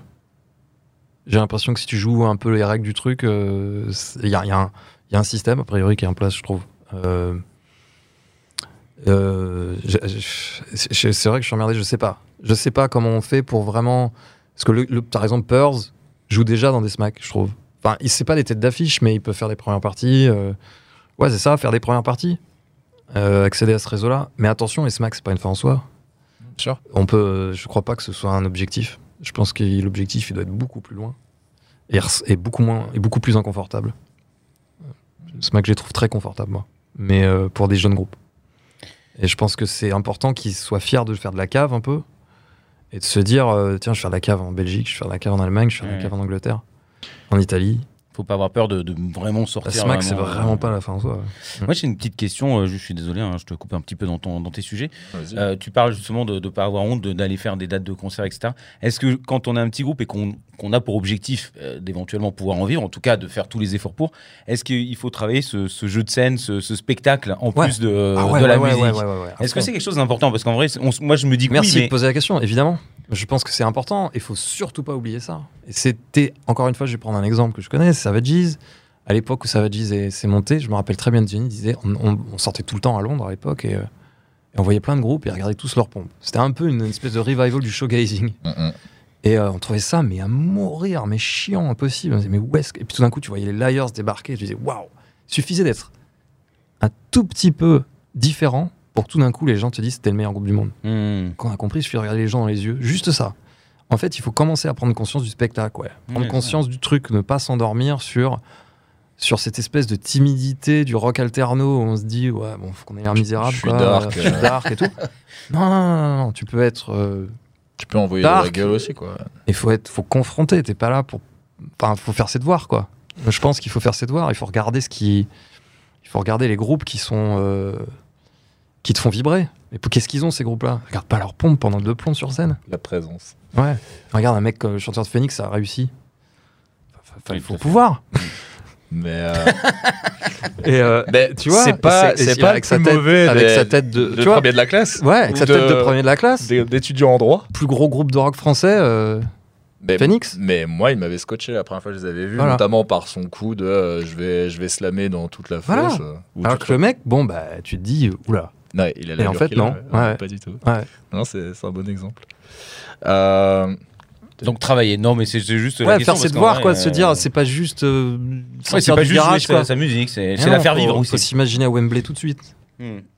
En tout cas, vous aurez tous retenu, si vous voulez euh, faire grossir votre euh, groupe de rock aujourd'hui, il faut à la fois être de droite et faire ses devoirs. Ces deux premiers Ah, putain, le euh, quoi. T'as le résumé de le résumé du débat. C'est un peu euh, limité. oh my god, vous êtes bien journaliste. Je vais passer pour un mec de droite. Ah, le prochain mais non, mais invité, non. c'est le patron du MEDEF, hein, les gars. non, mais bon, ça me fait pas peur ce genre de débat, je m'en fous. Mais euh, il y a aussi un truc, euh, on l'a touché du doigt euh, plusieurs fois, c'est euh, la place des femmes dans le rock. Ouais. Et euh, tu, bah, tu l'as vécu euh, de l'intérieur, puisque tu, as- tu as accompagné Savages de près. Ouais. Euh, justement, au sein de toute la scène qu'on a évoquée, il y a aussi ce côté euh, prendre la parole sur des causes, euh, et, euh, sur l'ouverture et sur le fait de donner en fait la, de la visibilité à tout le monde, etc., etc.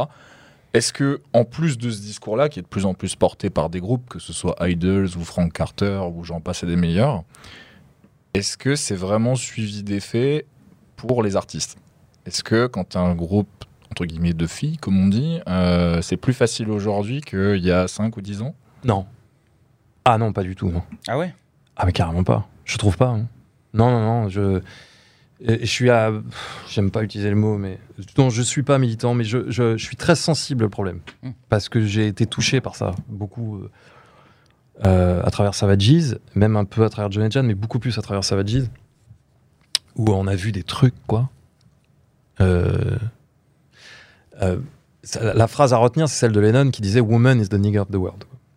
Et, et- et- et- et c'est vraiment ça, quoi. C'est-à-dire que tu te rends compte qu'il y a un truc de discrimination terrible, quoi.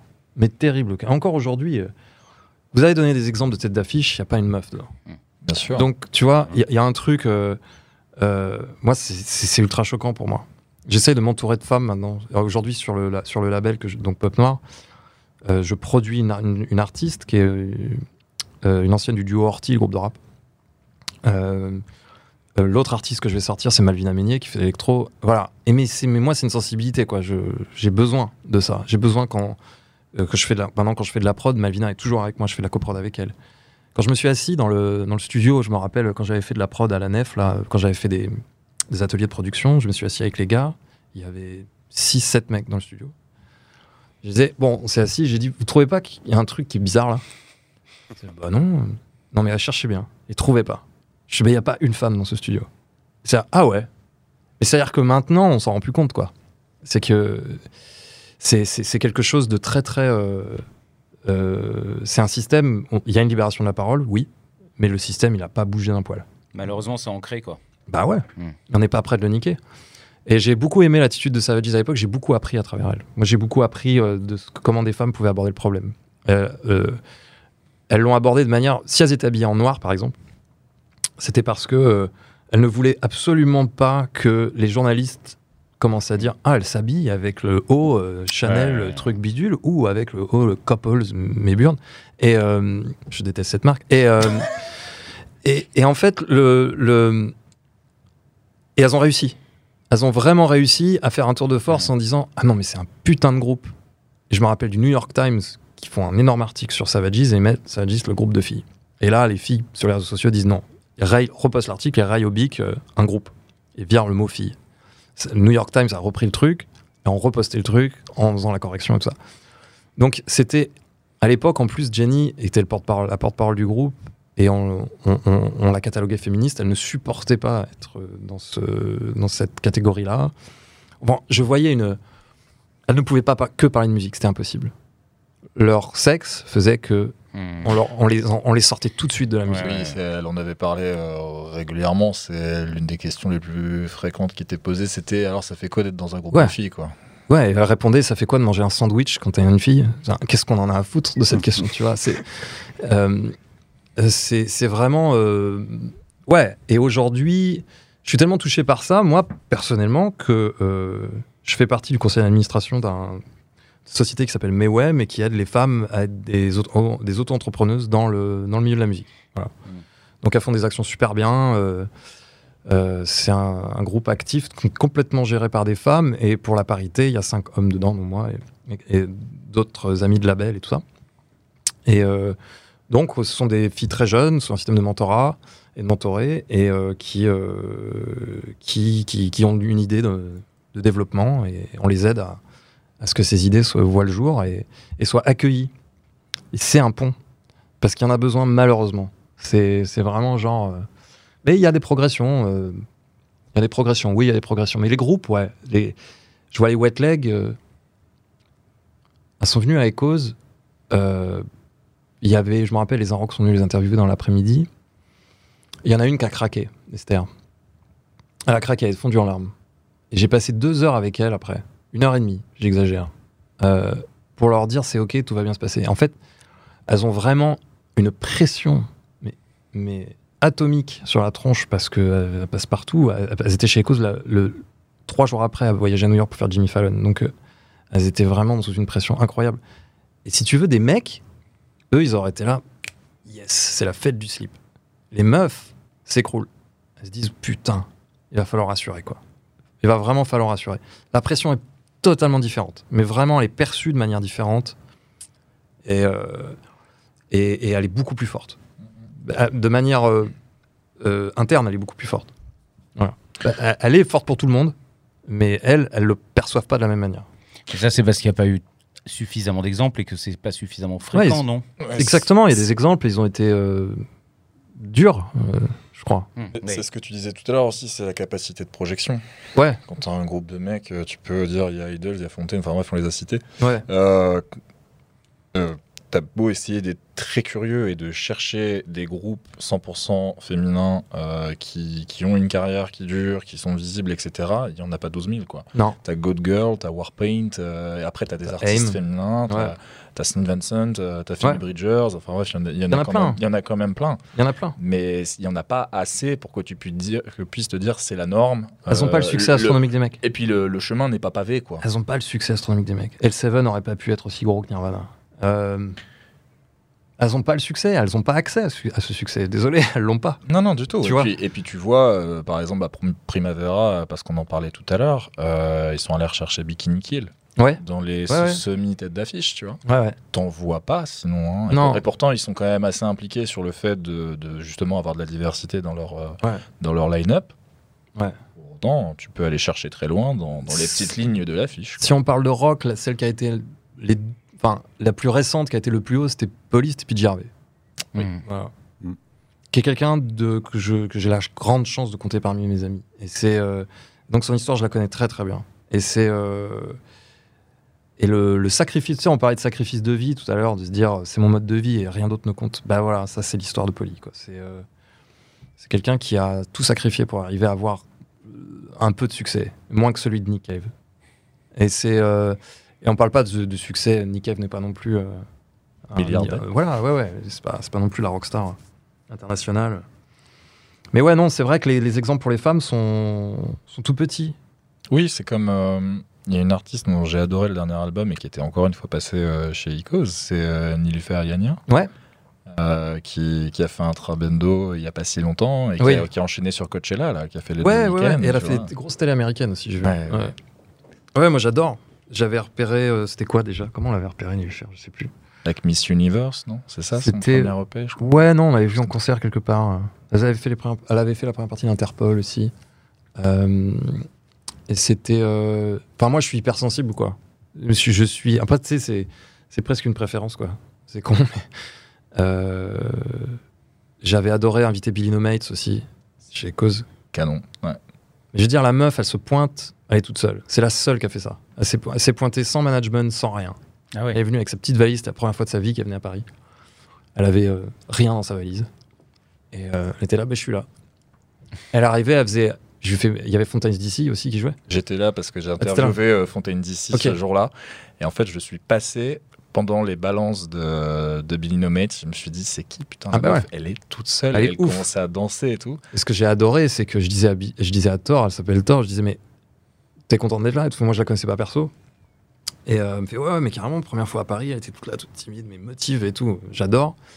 Et je lui fais, bah, t'es, contente pour Fontaines d'ici, tout ça? Elle me fait, non, j'aime pas trop Fontaines. je la trop bien. Et euh, elle fait, mais pourquoi Parce que c'est un groupe de mecs, tout, tout leur est donné à ces gars, c'est chiant. Ouais. Et, euh, et en fait, euh, ils se sont rencontrés, quoi, parce qu'on fait cette table ronde à la fin. Et euh, ils se sont rencontrés, ils ont pu discuter. Et Fontaines était en face des Mel Matlouti, donc, et, euh, de Billy Mates, qui sont deux nanas qui sont, voilà, qui sont complètement à fond dans leur botte, quoi. Et je voyais, je voyais les Fontaines poser des questions au bout d'un moment, quand même. Et je me rappelle d'une, je me rappelle d'une remarque qui dit, euh, Emel disait, vous les gars, vous, tout vous est servi sur un plateau au niveau du rock, quand même vous êtes, faites partie d'une culture, c'est culturel, c'est comme ça. Ils font, ouais, on sait, on sait, on est très, on est très conscient de ce truc-là. Et ils ont dit, qu'est-ce qu'on pourrait faire pour changer ce truc-là? Et Emel répond, bah, prenez des techniciennes meufs, faites, faites fonctionner des, n'ayez pas peur de prendre des, des- femmes dans votre entourage technique et euh, manager et manager et business. Les mecs, et vous en avez? Non. Mais, Donc tu vois, c'est, c'est compliqué quoi. il y a ce côté, quand tu as un groupe de mecs, euh, notamment Fontaine DC, tu peux te dire, en fait, eux, ils peuvent se projeter à être la next big thing et en se disant, euh, pff, je sais pas, je serai le prochain Oasis, tu Ouais. vois. euh, Et rien que le fait de d'écrire une chanson qui s'appelle I'm Gonna Be Big, tu vois. euh, faudrait quand même un certain aplomb pour qu'une meuf Ouais, puisse écrire une dû. chanson comme celle-là, tu vois. Je et sais les pas attitudes si sont ça- pas les mêmes. C'est-à-dire que l'attitude déglingue, l'attitude drogue, rock and roll, tout ça, machin, peuvent se permettre. Mhm. Les meufs, Binomet, je peux t'assurer qu'elle est clean. Et Matt Lutti, elle est clean. C'est des gens qui sont focus sur ce qu'elles ont à faire. Quoi. Hmm. Wet Leg, pareil. Elles sont focus, quoi. Elles peuvent pas se permettre ce truc-là. Savagis, chez Sagis, c'était la même. Il n'y a pas la même relaxitude. La pression n'est pas la même. On n'attend pas la même chose. hein. Non, ouais. Alors, alors, alors. Euh, maintenant, on va parler de quoi? Ah Bah, l'étape suivante, c'est toi qui ferais les questions, hein, mon gars. hein. Ah oui, je sais, je sais. Non, mais j'ai déjà mon, mon sujet. Euh, être multicarte et jongler entre les postes, il est devenu fréquent maintenant d'avoir des artistes que l'on voit changer de place en fonction du projet. Sans parler de super groupes ou de side projects, c'est l'occasion de varier les plaisirs, les expériences et de se faire connaître peut-être ensuite pour ses autres travaux passés ou futurs. Johnny, on t'a vu récemment pour la tournée de Nick Cave et Warren Ellis, notamment deux soirs à Playel, où tu as pu occuper la batterie, la guitare et la basse, si je me trompe pas, en fonction des morceaux Et clavier, ouais. et le clavier, parce qu'il n'y en avait pas assez. Euh, comment s'est présentée cette opportunité? Euh, pleine pandémie, toute la tournée de Jenny Beff est annulée. Et euh, petite déprime qui pointe. Où on n'était pas en manque d'idées, mais on était en manque de moyens. Et euh, parce que tout a arrêté et qu'à chaque fois qu'on avait une idée, c'était non, on peut pas, non, on peut pas, non, on peut pas. Donc, euh, le point positif de tout ça, c'est que tout le monde était dans la même merde. Et qu'on avait beaucoup de soutien, on s'appelait beaucoup, justement avec Joe et tout ça. Et, euh, et un jour, Jenny reçoit un texto de Warren et qui dit Je voudrais. Faut, faut, que j'essaye de contacter Johnny le plus vite possible. Il n'avait pas mon numéro. Et j'ai vu des mois plus tard qu'il avait essayé de m'écrire sur Twitter. Je vais jamais sur mon Twitter. et, euh, et en fait, euh, Warren m'appelle. Et moi, je suis quand même méga fan de Warren et Nick. Hein. Euh, Faut que ce soit dit. quoi. C'était un truc où dans, vous- l'historique des choses, dans notre carrière, à, à et moi, on a rencontré absolument beaucoup de nos idoles. Que ça va de Pete Gervais à, à Damon, à Albarn, à Noel Gallagher, et tout ça. Des gens, dans ces, dans ces gens-là, il y a des gens qui sont devenus des amis. Et euh, la seule personne que je voulais pas approcher, c'était Nick Cave. Je voulais rencontrer toutes mes idoles, j'étais déterminé. Sauf Nick Cave. Parce que j'étais tellement, tellement euh, euh, euh, savant de sa musique que, que, que je voulais qu'il reste là. Quoi, tu vois. voulais pas désacraliser. C'était mon Elvis à moi, quoi. Et en fait, mais Warren était beaucoup plus approchable. Warren était déjà venu à la maison, on avait déjà, dans le cadre de la, de la Le l'émission de radio et tout. et Warren est beaucoup, beaucoup- est très approchable. C'est un, c'est un, c'est un nounours. Et, euh, et en fait, il m'appelle et il me parle pendant, euh, je sais pas moi, 40 minutes de tout et de rien. Et je me demandais un peu quand même ce qu'il voulait au bout d'un moment, tu vois. Raconter ses musiques de films et tout. Moi, je peux poser plein de questions parce que, encore une fois, je suis hyper savant de tout ce qu'ils font. Et, euh, et puis il me dit, mais tu fais quoi là euh, dans les... Tu fais quoi toi, Johnny? Tu fais quoi comme dans la vie quoi? Enfin, je veux dire, t'es producteur, tu fais quoi? Je fais ouais, je fais la prod, mais tu joues des instruments et tout. Je bah ouais, ouais, je joue à peu près de tout, euh, mal, mais je joue à peu près tout. Et, euh, et il me dit non, mais parce que Nick et moi, on cherche quelqu'un pour être avec nous sur scène euh, sur, la sur une prochaine tournée, sur une prochaine tournée. Bah ouais, je connais peut-être un mec, euh, je sais pas, je peux me renseigner, tu vois. j'étais comme un con. Il fait non, non, mais ton profil nous intéresse vachement. Tu sais te servir d'Ableton, tu sais, tu sais programmer. Je fais ouais, ouais, je fais des, je fais des setups Ableton et pour des backing tracks, tout ça, je sais faire. Ouais. Il fait ok, bon, demain on fait un zoom avec Nick. Et euh, j'ai raccroché, j'étais à la campagne chez mes parents, parce que j'étais en chaussons. Et, euh, et j'étais là, putain, mais c'est pas possible. Et, euh, et je suis revenu dans la cuisine avec mes parents, c'est qu'ils comprenaient rien, ils, ils connaissent pas nickel. Et euh, avec mes parents et Jenny qui était là à table, et Jenny qui, m'a- regardé, je, fais, je, crois bien, je crois bien que je vais être sur scène avec Warren et Nick dans, dans trois mois. Quoi. Et, et oui, je me retrouve en Zoom avec Nick Cave. le Qui lui aussi était en chanson. Ouais. non, il avait une putain de chemise. Et euh, peut-être qu'il avait rien en dessous, c'était en zoom. Et, euh, et, euh, et en fait, euh, et en fait, Nick a tout de suite aimé ma vibe. En fait, ce que j'avais compris, c'est que Warren, il parlait un peu de tout et rien pour tester ma vibe, parce qu'on se connaissait pas plus que ça. Et que dans l'entourage, dans son- ils sont très protecteurs dans l'entourage de Nick, et ils veulent pas qu'il y ait des gens, euh, Bien sûr. certainement, euh, qui ont une vibe de merde. Et, euh, et je me suis retrouvé à devoir éplucher 40 morceaux euh, parce que j'avais pas de directive du tout de est-ce que j'allais jouer la batterie sur tel morceau, est-ce que j'allais jouer la guitare sur tel morceau, est-ce que j'allais jouer la basse. Donc j'ai appris toutes les parties de 40 morceaux, sachant que dans les 40 morceaux, il y a, il y a du, juste du piano-voix et je savais que ça allait rester comme ça.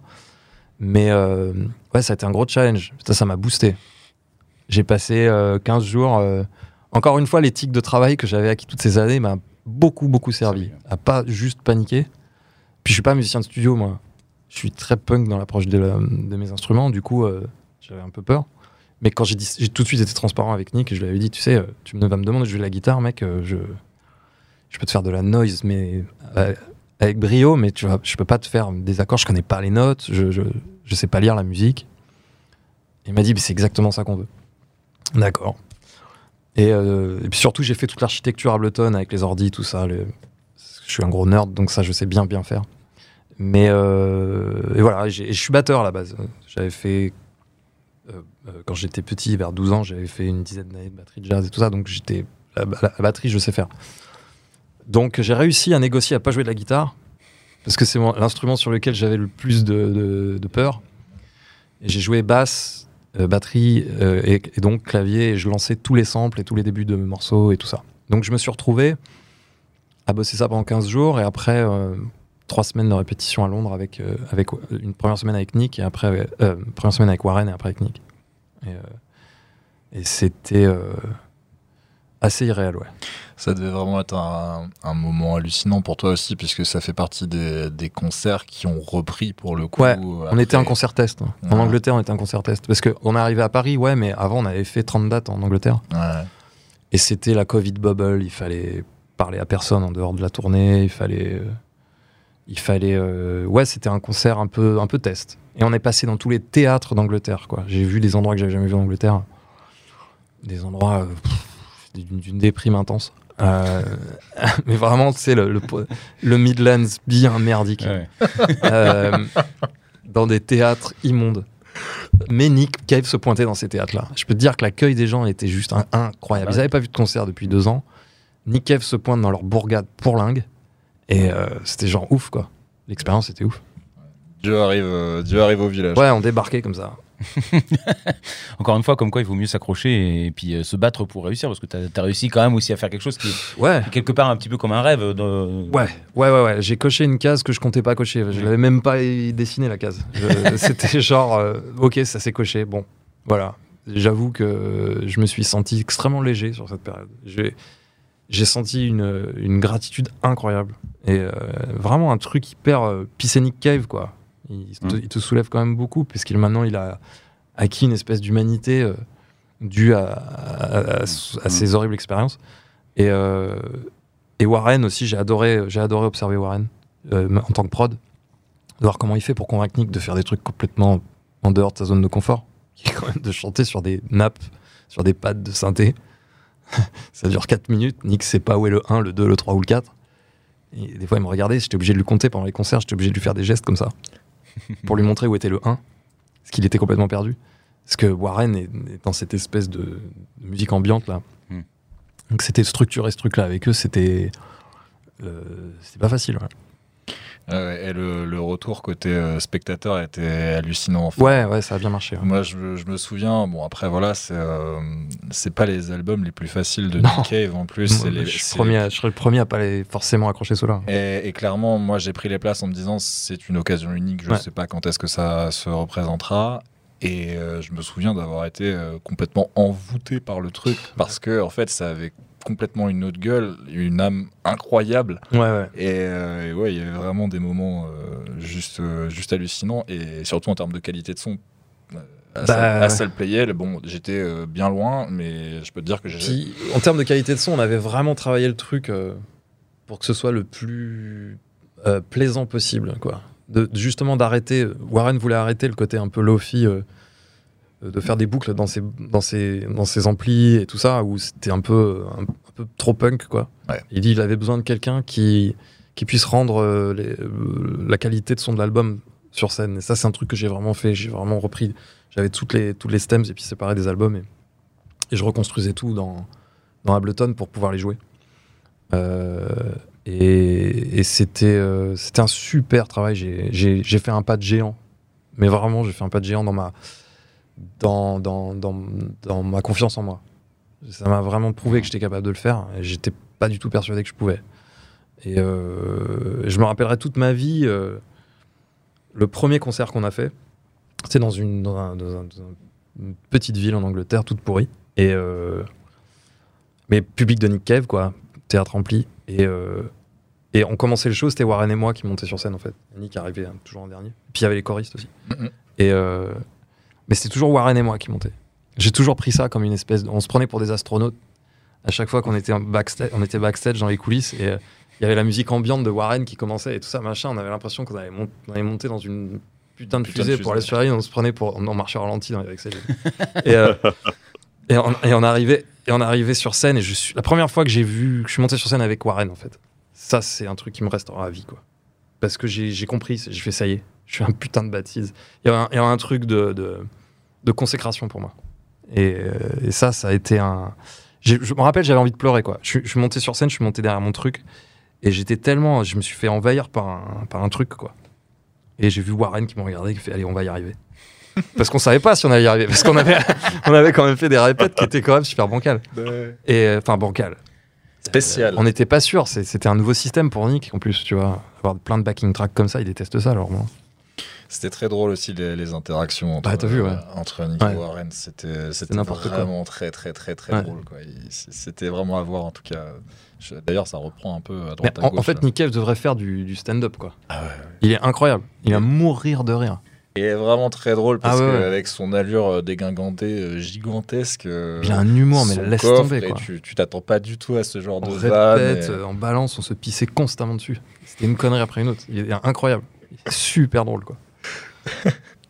Et est-ce que c'est quelque chose qui t'a donné en- éventuellement de, de persévérer avec alors pour Cave, disons que là, tu as tapé tout de suite du, du très lourd, hein, parce que c'est, on est très proche de Dieu. Hein, euh, techniquement, là, on est quand même sur le, du, du, du, du- Ouais, on est sur de, gros. de l'icône. ouais. Ouais, voilà, c'est ça. Et, euh, et je me demande, du coup, est-ce que finalement, ça te donne pas envie de renouveler l'expérience? Alors, ça veut pas dire avec.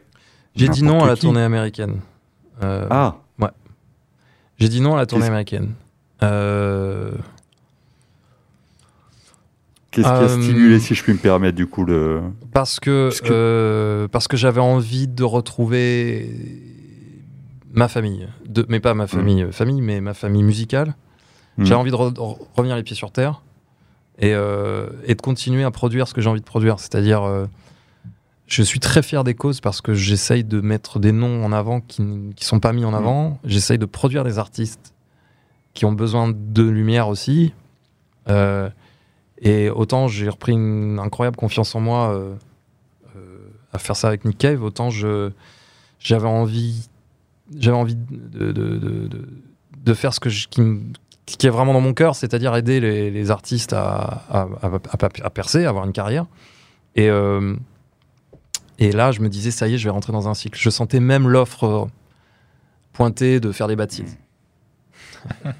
et euh, enfin, c'est ce que tout le monde disait autour de Nick et Warren. Ils disaient, c'est bon, tu, tu vas, tu vas intégrer les baptises. Et en fait, j'ai même pas voulu.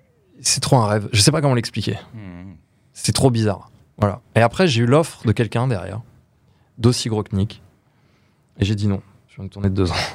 J'ai pas envie de dire qui, les gens vont me détester. mais euh, mais c'était. euh, ouais, j'ai senti que tout d'un coup, ça m'avait ouvert les portes à devenir un musicien euh, de scène pour des gros artistes. Et je m'y suis pas vu. Voilà. Hmm.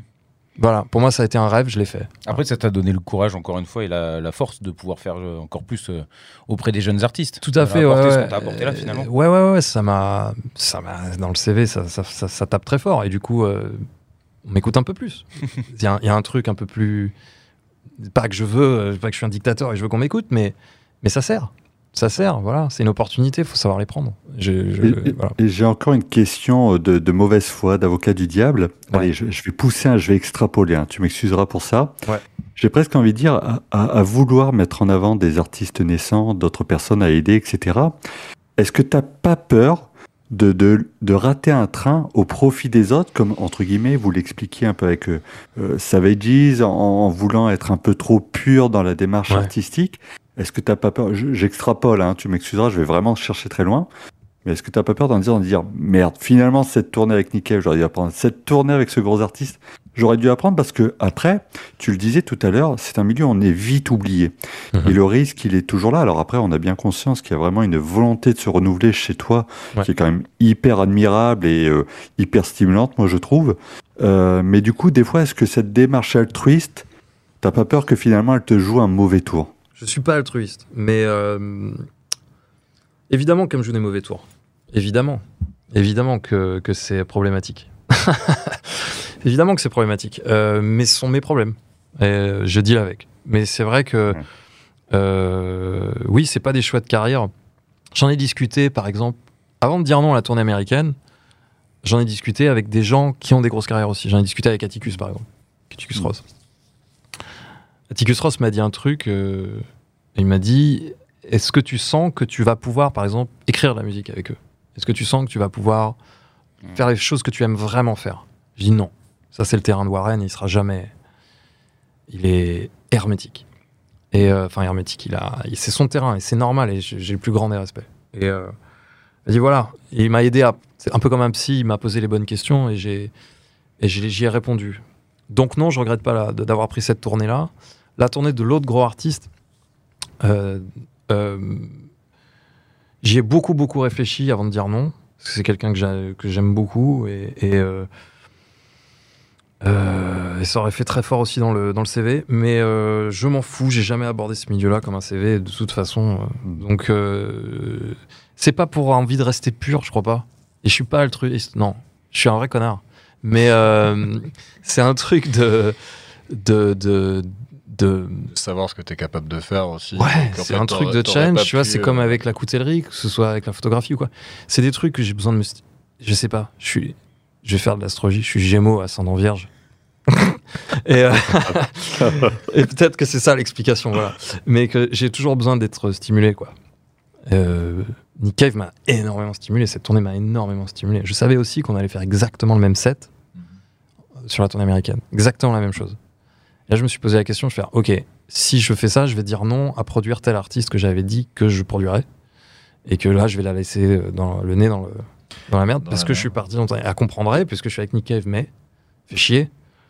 Faut que je le fasse. Et puis potentiellement, t'aurais pas pu tourner avec Jenny Bess là euh, sur les. Ouais, ouais, ouais. Après, enfin, c'était pas. Tout à fait, tout à fait. Je, je, je- je- je pense que c'est important de se dire que ce sont les petites choses qui font que tu as du succès aussi. Plein d'infos. Euh, nouveau, on retrouve aussi. Euh. Quand même, je tiens à signaler que le jour, le jour où Johnny fait une pendaison de crémaillère, j'espère qu'il pensera à nous inviter parce que là, vu le CV d'amis qu'il a, moi franchement, je ouais, je peux pas lutter quoi. Ça a l'air pas mal. Euh, du coup, on retrouve aussi des artistes qui passent de l'autre côté du micro. Et ça, c'est notre dernier sujet Ouais. pour la soirée. Donc, d'ailleurs, Apple Music, on en a déjà parlé, avait créé une partie de cette différence en donnant les clés du studio à Josh Homme, Elton John, St. Vincent ou Jenny Bess. Ouais. Et euh, on a eu aussi euh, d'autres cas qui font que ce n'est pas forcément que des exceptions.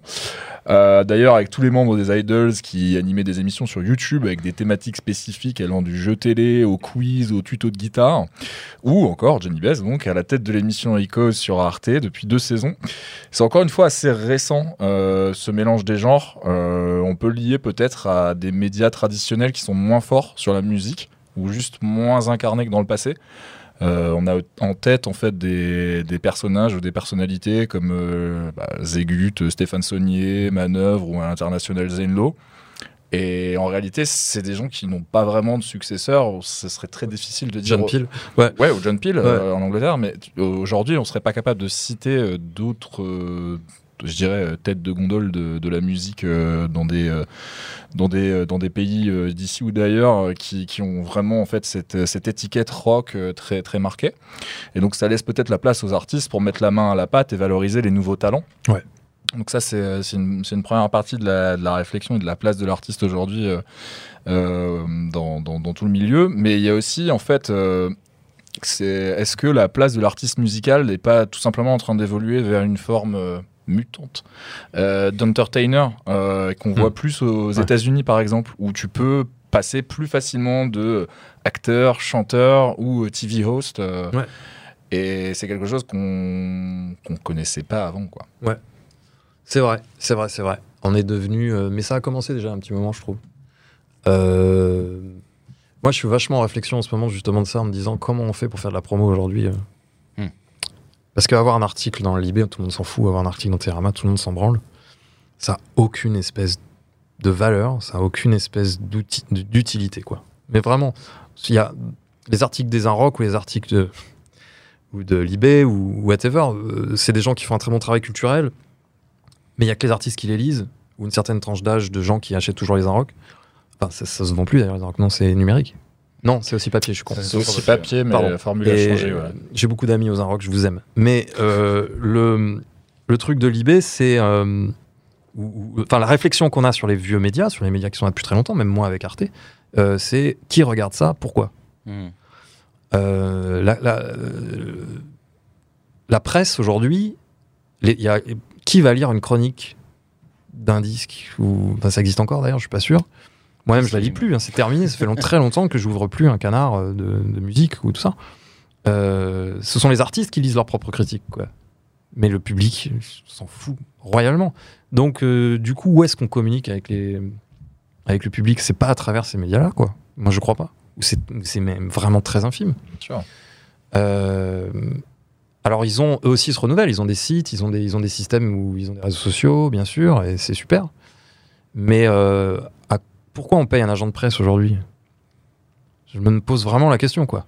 Pourquoi on, paye- on paye un agent de presse aujourd'hui? À part pour faire une à part payer un agent de presse pour faire une grosse téloche, parce que ça c'est encore très bénéfique de faire des- de la télé. Mais euh, Et aujourd'hui, par exemple. Bah, euh, ouais. Enfin, ouais, le non. meilleur truc que Euh, tu peux avoir, c'est. Je pensais pas à la France. Oui, en France, tu joues chez Quotidien. Quoi. Mais en Voilà, cas, les quotidiens. Tu fais taratata avec Chaka Ponk. Avec chacun. Ça, oula, je vais pas être le seul à avoir des problèmes. Mais euh, On en a déjà beaucoup. mais euh, Taratata, moi je l'ai fait deux fois en tant que invit- enfin en tant que musicien. John et Jen. J'ai adoré le faire parce que je trouvais qu'on était des ovnis et je trouvais j'ai trouvé waouh, ils nous invitent, incroyable. Mhm. Euh, on avait un super agent de presse à l'époque. Ça, ça servait beaucoup. Euh, mais euh, c'était encore une autre époque. C'était l'époque de MySpace. On n'était pas encore dans le- l'in- l'Instagram, euh, le, le Facebook et tout ça. Euh, en France, en France, en France, oui, quotidien. Mais quotidien, moi, ils me font chier. Pourquoi? Parce qu'ils demandent à un groupe de jouer deux minutes et demie, Deux une minute. 30, ouais. Deux minutes 30 et ils ont enlevé les, les, les parties. Bah, qu'ils aillent bien se faire enculer, sérieux. On est... Non, mais vraiment. Non seulement ils t'invitent pas pour parler sur leur plateau à la con, et en plus, tu dois jouer deux minutes et demie. Mais on est quoi en fait? On est Ah oui, quoi? y a pas de respect, oui. C'est quoi la valeur du truc? Les bouffons, quoi. C'est quoi la valeur du truc? Mm. on, on nous prend vraiment pour des putains de. Faut que ce soit gratos, les gars, quoi. Tu vois, c'est vraiment gratos et vite, hein, s'il te plaît. Et tu dégages. Donc, moi, les causes, quand je l'ai fait, je me suis dit non seulement on va leur donner une table, et le format des causes va changer un peu là, il n'y aura plus la table. Mais bref. Euh, je voulais que. Pour moi, les causes, c'était une réponse à ça. Ouais, c'est ça. C'est pour ça que, je les- mettais les- le doigt dessus aussi. Il quoi. faut que les gens parlent, en fait. Qu'on entende les musiciens, qu'on entende parler, qu'on éduque les gens à ce métier. Parce que les gens, s'ils croient que la musique, s'ils croient que des musiciens, c'est jouer deux minutes et demie à la téloche, ils vont penser quoi? Ils n'ont pas avoir envie de payer quoi que ce soit. Ils n'ont pas envie de se dire je vais pas dépenser euh, mes thunes euh, pour acheter un album de cet artiste-là. Il y a une dévalorisation totale de la musique. On est, on est des consommables qu'on prend et qu'on jette. Et on a le droit de rien dire, parce que Quotidien étant l'émission la plus regardée, et ben on ferme sa gueule, on va faire ces deux minutes et demie, quoi. Mm. Et euh, je me rappelle avoir eu cette discussion avec Sonier, euh, qui disait qu'il luttait vachement. Enfin, moi, j'ai connu la grande époque euh, en tant que quand j'étais adolescent, qui avait nulle part ailleurs. Et, tu voyais des trucs de dingue qui passaient à 20h30. Et encore aujourd'hui, t'as les vidéos qui tournent sur YouTube. Ouais, voilà, parce quoi. que c'est les premiers lives. Mais merci Sony, la première fois que j'ai rencontré ce mec-là, je suis allé lui serrer la main, il savait pas qui j'étais, on avait rien à foutre, mais je disais merci quoi. Ouais. Et euh, Je crois qu'on a, Tu vois toute une frange de la population qui Ouais. est allée faire la, la même chose que j'avais fait. La, Mais aujourd'hui- euh, aujourd- aujourd'hui, on a besoin d'un Sony qui, qui soit dans les, dans, les, dans les trucs mainstream, quoi, qu'on- mais on les laisse pas. Non, c'est. Je trouve que c'est de la merde qu'ils font au quotidien. C'est vraiment de la grosse merde. Et, euh, et en fait, le, le- donc voilà, on, on va où alors du coup? Bon, nous, on a Ecos, mais on est quand même sur. On est en train de repenser Ecos d'ailleurs. Ça va peut-être plus s'appeler Ecos. Enfin bon, bref, il va, ça va- il va y avoir un nouveau format.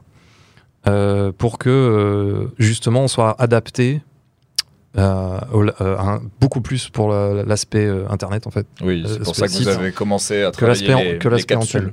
Exactement. Côté capsule avec les interviews Ouais. qui sont plus pensées à la verticale pour Instagram, etc.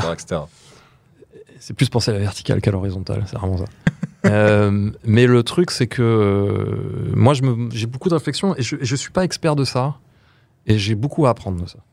Je, suis même un peu nul. Je me trouve presque ringard. J'ai besoin de, comprendre un peu plus comment, comment ça fonctionne, comment ça se fait qu'il y a des groupes ou des artistes, pas forcément des groupes de rock, mais des artistes, rap ou quoi, qui arrivent autant à, se décomplexer face à ce média. Comment ils font pour arriver vraiment à, enlever ce filtre de, de- de devenir les entertainers, comme tu disais dans ta question, de devenir tout le temps des entertainers, quoi. C'est vraiment à l'américaine, quoi. Mm. Et euh, moi, je suis encore sur la, la déconstruction de comment j'ai commencé et comment faut faire maintenant. Et, euh, et j'ai pas la solution, quoi. Je, vraiment, je me creuse dans ma tête. Est-ce que je dois faire une chaîne Twitch Est-ce que je dois faire une hostile TV Est-ce que je dois. euh, je sais pas, je me pose tout un tas de questions. Il va y avoir à un moment donné qu'un truc qui va sortir, mais euh, pour l'instant, on a toujours profité des formats existants. On avait donc cette émission chez Apple Music, on a euh, cette émission chez Arte. Donc, ce sont des formats très linéaires, très horizontaux. Et euh, on est en train de voir avec Arte comment on fait pour la rendre verticale. Et, euh, et ouais, on va voir. On a, on a un tournage bientôt. Ça reste quand même très compliqué aujourd'hui, pour, que ce soit pour un artiste ou pour euh, qui que ce soit, de faire un- du contenu autour du rock. Quoi qu'il en France, hein, je parle, hein, je parle encore une fois de la Ouais. France. Je veux dire, nous, là, vous êtes un ovni quand même qui arrive à faire des choses extraordinaires euh, sur Arte. Mm. C'est quand même euh, bon. enfin, je- je- Ouais. je- c'est comme une chance, c'est cool. Et ça, pla- et ça plaît. Les gens sont très surpris à chaque fois. Et ils Ouais, il y a apprennent un- des trucs. Il y a un truc qualitatif qu'on a, Voilà. qu'on a Et mis en puis place. de, ouais. de défrichage en fait. Ouais, En plus, Là, Ça, je la- suis très content. prog, Ça, c'est- moi qui fais la prog. du nez, ouais. C'est moi qui fais toute la prog. Et, et ben parfois, c'est un peu une lutte, c'est normal. Parce que je ramène des trucs. Et euh, des fois, ils sont un peu dire, mais c'est quoi? Mais, euh, mais c'est toujours dans des discussions très positives. Moi, j'aime beaucoup les gens d'Arte. euh, c'est. On pourrait pas le faire ailleurs, clairement. Et peut-être toi le ça. prochain Ouais. Saunier finalement? Le- le pour- ah non. Ouais, ouais, ouais, ouais. ah, pourquoi pas Pourquoi pas Pourquoi pas Actuellement, t'es celui qui s'en rapproche le plus quand même avec ce que vous faites sur Icos, etc. Ouais, c'est vrai, ouais. Vous avez quand même une longueur d'avance sur des scènes que nous, bon, nous on scrute euh, comme des fans puisqu'on a, on a un site musical et donc on va creuser Ouais. un peu ce qui se passe à l'étranger. Tu regardes dans les médias français, euh, je pense qu'Icos est très clairement ce qui se rapproche le plus de, de, de- effectivement de découverte de talent ou d'approche en tout cas comme ouais. ça. euh. Mais ils ont d'autres émissions hein, chez Arte euh, Ouais. de musique, euh, de musique euh, Ouais, bien sûr. contemporaine qui marchent, qui sont bien aussi. C'est les seuls hein, qui proposent ça vraiment. Bah, C'est les seuls qui s'intéressent à l'art, en fait. Ouais, Ouais. voilà, ouais. Mais ils sont en train de l'enlever de l'antenne. J'ai l'impression qu'ils vont vouloir vraiment attaquer. euh, Le digital. Ouais, ils veulent se renouveler, quoi. Et ils ont raison. je trouve. Oui, oui, faut anticiper. Ils vont garder le classique, je pense. Faut anticiper sur le public, hein. Tout ça, parce que c'est un public euh, vieillissant qui regarde Arte finalement. C'est pas des jeunes qui regardent Arte. Mm. Donc euh, il y a un truc euh, à l'antenne en tout cas. Par contre, j'ai l'impression que leur web, leur système, même leur application, tout ça, c'est quand même vachement. euh, Très développé, c'est très développé quoi. Donc Oui, on, veut, oui. on veut, on- très accessible. ils veulent nous réintégrer face à- dans ces, dans ces trucs-là et, et on, est- on a été très euh, réceptif à ça. Euh, même si le côté horizontal que j'aimais beaucoup, qui est le talk, qui prend du temps, et Mm. les gens prennent du temps à se parler et tout ça, euh, moi j'étais très fan de ça, mais aujourd'hui, il n'y a plus la place vraiment pour ça. Quoi. C'est, euh, Tu peux le faire ailleurs. Faut le faire ailleurs sous d'autres formats. Je suis curieux. Tu Voilà. parlais du, du coup de, de mais je sais pas si ça va être ou bien. autre, Ouais, ouais, euh, ouais. C'est, c'est Même là, dans, vos- dans les podcasts, c'est super intéressant. D'ailleurs, merci de m'avoir invité. J'ai oublié, j'ai même pas eu l'occasion de le dire, mais merci. C'est gentil. Bah, merci à toi d'être venu. déjà. Ouais. Oui, merci beaucoup. Et d'ailleurs, ça a été quand même sur une anecdote, quoi, ça. si je suis là. Ouais. C'est parce que j'ai poussé mon coup de gueule débile sur Instagram, comme ça m'arrive. Et quelqu'un m'a contacté et fait Oh, tu vas intéresser des potes à moi. Ouais. C'est vrai, c'est vrai. C'est Bah, C'était moi, côté, effectivement. euh, Ouais, comme quoi Instagram, effectivement, modifie quand même énormément les relations. J'en Ouais. parle moi régulièrement, puisque moi j'ai la chance de faire des, des- des photos de concerts, etc. Mm. Il y a des fois des artistes comme ça qui, de prime abord, sont inaccessibles parce que le management fait un peu barrière, etc. Bah ouais. Tu t'envoies un petit message sur Instagram ou sur Twitter à certains artistes, t'es en lien direct, les mecs te, mec- les, les mecs te mettent sur la liste. Oui. Et au final, bah, tu, te tu retrouves à faire des photos promo avec les mecs et tout. Et c'est, c'est, moi, c'est ce que j'adore dans, dans cette relation directe, c'est de pouvoir t'envoyer un message Tout à en fait. MP en dire bah écoute, on a une émission, on serait super heureux de te recevoir, etc. Et l'émission de ce soir, moi, je la trouve vraiment euh, folle parce qu'elle a plein d'anecdotes, plein de choses hyper intéressantes et tout. Et je me dis voilà, ça part encore une Tellement fois effectivement de ces réseaux. Mais euh, ce qui est très drôle aussi sur Insta, je, je réagis à ça parce que euh, en fait, il y a pas très longtemps, j'ai pu parler avec euh, Sasami, donc une artiste qui est aussi chez euh, chez Domino Ah. et euh, qui a sorti un album qui est très très bien d'ailleurs euh, en début d'année et qui me disait en fait euh, toute la partie euh, visuelle de son de son projet sur le dernier album, elle l'a construit avec euh, An- Andrew Andrew Nyang, qui est en fait la personne qui est derrière l'imagerie de FKA Twigs. Ah oui. Et en fait, ce qui s'est passé, c'est que euh, ils se sont parlé par euh, DM sur Ah, Instagram. bien sûr. Ils étaient tous les deux en train de se faire chier en lockdown Ouais. à Los Angeles. Ouais. Et en fait, elle a halluciné du fait que lui lui parle euh, suite à une de ses stories Instagram. Et en fait, ils étaient fans de leur travail mutuel. Ils se sont rencontrés dans un parc euh, quand c'était encore le confinement. Et en fait, lui était hyper chaud pour, pour l'accompagner sur son travail, sur la partie visuelle. Et, et c'est parti comme ça, quoi. Trop bien. Donc c'est ça aussi qui est, qui est, qui est Ah assez non, drôle. vraiment, il y a des. En fait, c'est la réflexion que je porte elle est simple par rapport aux réseaux sociaux c'est qu'on passe tellement de temps là-dessus à se vider la tronche, à rien en faire, alors qu'en fait, tu peux vraiment en faire quelque chose. Tu peux vraiment, si tu as la discipline de te dire je vais passer, je sais pas, une heure dessus, et juste en- de la même manière que tu envoies des mails pro, envoie des trucs qui vont te servir avec Instagram plutôt que d'envoyer des trucs euh, qui vont juste servir à rien du Ouais. tout dans l'univers. quoi. C'est une perte de temps euh, incroyable. ça. ouais. Je suis le premier à, à être victime de ça et à poster des trucs qui ne servent à rien. Mais vraiment, quoi. Dire, ah, c'est drôle, je poste ça. Et puis, en fait, c'est pas drôle, et puis ça disparaît, et puis on s'en fout. Alors qu'en fait, j'aurais pu peut-être avoir une mini réflexion avant de poster un truc qui va me servir plus tard. Et euh, c'est la question que je me pose en ce moment, tu vois. C'est une question de teubé, quoi, en vrai, tu vois, parce que il y a plein de gens qui y arrivent sans, qui, qui- qui ont déjà ce réflexe-là, quoi. Bien sûr. c'est cela que je, que je regarde et je me dis putain, comment il fait pour pas tomber dans la spirale Mais euh, Ça s'apprend. ça s'apprend, il y, a une- il y a une discipline de ça. Ah ouais. Il y a vraiment une discipline de ça. Et je suis pas la génération qui a la- cette discipline-là, quoi. C'est ce que j'allais dire aussi. ouais. Tu sais, il y a vraiment un truc euh, générationnel, quoi, où TikTok, je suis allergique, mais à un point. Bah, on n'est pas né dedans. Ouais, voilà. Donc en fait, euh, c'est Ouais. pas naturel déjà chez nous le, tout le, le- le- le- le flux d'informations. Ouais. Donc euh, d'en donner, c'est la même chose. C'est ça. C'est- Mais j'aime les vieux médias, j'aime les radios, j'aime les micros, les gros micros avec des grosses moumoutes. Mais euh, j'aime les, tu vois, la table. Ah, Il y a un côté chaleureux, con- Bah ouais, en tout cas au tu réseau, vois, ouais, bien sûr. Ça, c'est mortel, quoi. La Euh, table qui est un travail d'artisan. hein. Ouais, je vois ça. Qui est j'arrête faite pas de- maison, ouais. C'est très beau. C'est Ben qui sera content. Oui, il sera très heureux de, de- de l'apprendre. Oui, Tout est fait maison ici. C'est Euh, c'est un mec de chez vous qui l'a fait? Oui, c'est moi, c'est la personne euh, qui, qui fait toute la technique ici, qui fait euh, tout- parce que moi je suis une Mais le mec technique. travaille vraiment le bois, quoi. Et et bah, il sait pas son métier, mais en tout cas, il a appris. Il a appris. euh, on parle de réseau sur YouTube. Il a regardé des tutos. Regardez les tutos. Ben qui s'occupe de la technique, mais aussi de la vidéo. Et... Ok, on est filmé. C'est- Non, non, non. Ah, pas aujourd'hui. on n'en est pas filmé. Mais euh, non, non, c'est quelqu'un qui fait des clips, qui fait des, euh, des pubs, qui fait des trucs comme ça. C'est quelqu'un qui touche à tout, mais qui est non, un peu perfectionniste. Donc c'est pour ça que les choses sont bien faites. D'accord. Moi, je suis un peu celui qui fait fout la merde. Il en faut. Sans ça, sans l'ingrédient, Opposé. c'est ça. Mais, euh, mais effectivement, tout, tout à l'heure, tu parlais d'Apple Music parce que vous avez eu cette chance. Tu vois, Ouais. Apple Music en France ont décidé de faire aussi des, des émissions radio. J'ai Ah. j'ai vu ça. Ah ouais. Euh, par contre, j'ai vu personne de rock de C'est démarcher. que du rap, c'est ça? Ouais, il y a que du rap. Ouais, j'ai cru, j'ai cru apercevoir le truc. Ouais. Ouais, Et, moi euh, aussi, en fait. Et je trouve ça dommage euh, que qu'il n'y ait pas euh, finalement aussi une espèce de de tentative de, de, de- de- parce qu'ils ils se disent être ouverts à tous les styles de musique. Bon, après ils sont là pour marcher, on est bien d'accord. Bon, je, je- Parce que les médias, il y a, il y a- il y a vraiment un truc de, de, de teubé, quoi. C'est c'est vraiment genre, mais pourquoi vous voulez pas faire une émission rock française, quoi? Ah oui, oui. Pourquoi, quoi? Ah bah ça je peux t'en parler. hein. ah, Bien sûr, bien sûr, bien sûr. C'est très compliqué, même en étant sur une radio rock. hein, donc euh, Bien sûr, ouais. Mais tu parlais du Supersonic tout à l'heure, euh, qui, euh, qui vit très bien hein, à Paris, euh, qui est toujours Ouais. rempli, Ouais, et qui a une prog euh, qui est, Je qui, connais des gens qui qui, vont sans savoir ce qui va passer. Bien sûr. Bien sûr. Et en fait, euh, ce, ce pourquoi je parle de, de eux, c'est que à l'époque où ils fêtaient leurs trois ans, je, je- je les avais interviewés euh, pour le site. Et en fait, euh, ça a été en fait sur un pari que ça s'est fait pour finir euh, l'étiquette rock. Parce que en fait, le club, comme il tournait, c'était plutôt tourné vers l'électro. Ouais. Et après, du rap, etc. Enfin, en gros, ce qui marchait normalement, quoi. Sauf qu'en fait, ils ne s'en sortaient pas. Et c'est c'est à ce moment saturé, quoi. c'est à ce Ouais. moment-là où, euh, en fait, euh, c'était un peu bon dans la merde. Qu'est-ce qu'on fait? Et c'est le programmateur qui a dit bah tu sais quoi en fait, euh, si tu trouves que c'est la merde et que tu sais pas vraiment quoi faire, moi je te le conseille. On va tenter du rock. De toute façon, Ouais. foutu pour foutu quoi. Exactement. Et c'est là que ça, c'est là que ça a démarré. C'est là que ça a pris. Donc c'est aussi un cas d'école de se dire bah en fait quand tu fais les choses plus ou moins bien avec une vraie vision et, euh, et que tu vas, il y a moyen quoi. Bah, bien sûr.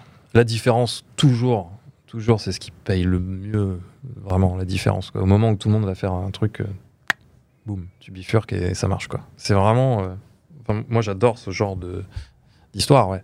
C'est super important, quoi. Et oui, c'est vrai que je connais des gens qui vont là-bas et qui se disent, euh, je sais pas ce qu'on va voir, mais on y va.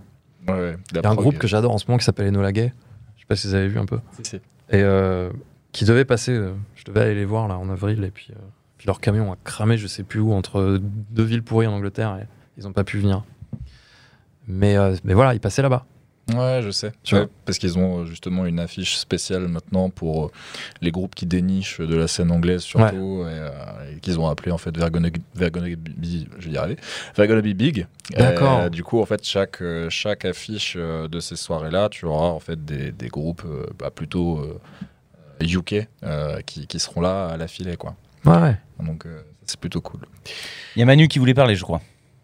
Ah non, non, non, non, mais j'écoutais euh, religieusement. Ah, entendu mâcher alors. Euh, messieurs, euh, moi je n'ai plus de transition à vous donner. Est-ce que vous pensez avoir fait le tour de la question? Moi, je te pose une question. Est-ce que là, aujourd'hui, euh, alors sans nous dire forcément ce que c'est, mais tu as eu d'autres idées, d'autres choses que tu veux faire qui sont en dehors de produire, d'aider les jeunes, de soutenir la, la jeune scène, de faire de, de la télé, de faire de la radio?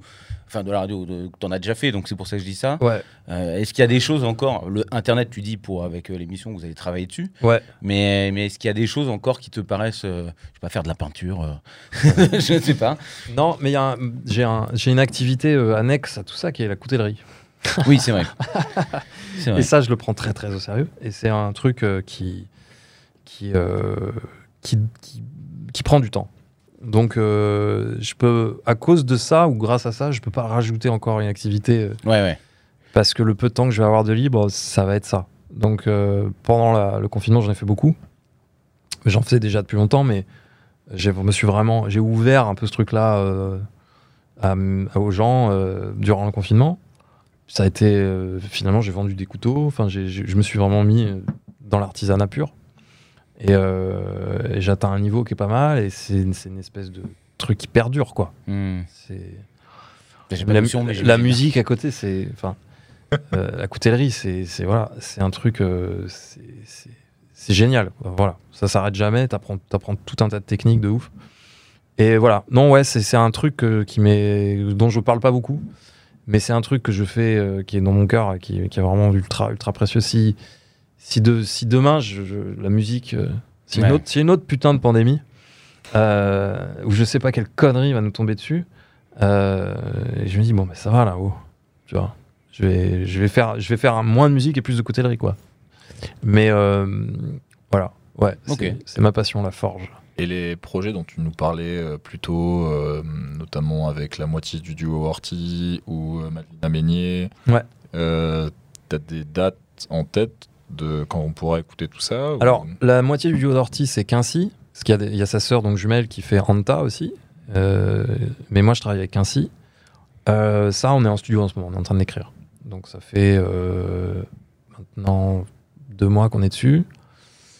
Malvina, elle est en train de finir son album. On espère qu'on va sortir des trucs avant la fin d'année, même c'est même sûr qu'on va sortir avant la fin d'année. Et pour Quincy aussi, Quincy aussi écrivaine, sous le nom d'Alexandra Daisy. Euh, va sortir son troisième roman l'année prochaine. On va essayer de faire coïncider de la musique avec. Euh, moi, j'ai des expos photos aussi à Londres qui, vont, qui, vont se, qui sont en train de se mettre en place. Euh, et ouais, le label Pop Noir est en train de renaître. C'est-à-dire que je l'ai vraiment mis en pause à une période. après, euh, après Savages, après les Scopes et tout ça. Moi, j'ai sorti un album d'ambiante. Donc, c'est un écrin dans lequel, on, de temps en temps, on fait des choses. Et, et là, on a envie de. On a la niaque, on a des artistes qui ont la niaque. Et, euh, et une famille se, crée- se recrée, en fait. Parce que autour de, de Jenny et moi, en fait. On est, euh, voilà. Et Malvina est aussi notre chère. euh, on est en trio sur Jenny Beth. Donc Malvina est avec nous sur scène. Au clavier? Clavier, ouais. Clavier, chant. Et c'est mon double, Malvina. Elle est aussi machiavélique que moi. Donc, euh, J'aurai la chance de voir ça euh, au Primavera, bah ouais. premier week-end. Bon, bah, je crois qu'on a fait le tour. En tout Et cas, un rock en euh, scène, tiens, un rock en scène pour les Parisiens. Oui, Ah, bah, c'est ça, important aussi de le dire. Voilà, à la fin du mois d'août. C'est Vous y êtes le jour de, de Fontaine d'ici, non? Fontaine, Ah, euh, je sais ou plus. l'autre jour. Enfin, il y a deux jours très Je sais rock, plus. euh, l'un où il y a Nick Cave et l'autre où il y a je sais plus qui. euh, Je crois qu'on n'est pas là le jour de Nick Cave. Je crois qu'on est là Ah, c'est- après. Ouais, ouais, il me semble. mais ouais. Donc pour la conclusion, euh, pour toutes les personnes qui voudraient faire du rock, euh, qui voudraient avoir un groupe, en tout cas qui ont un groupe et qui sont jeunes, parce que je pense qu'il faut quand même Ouais.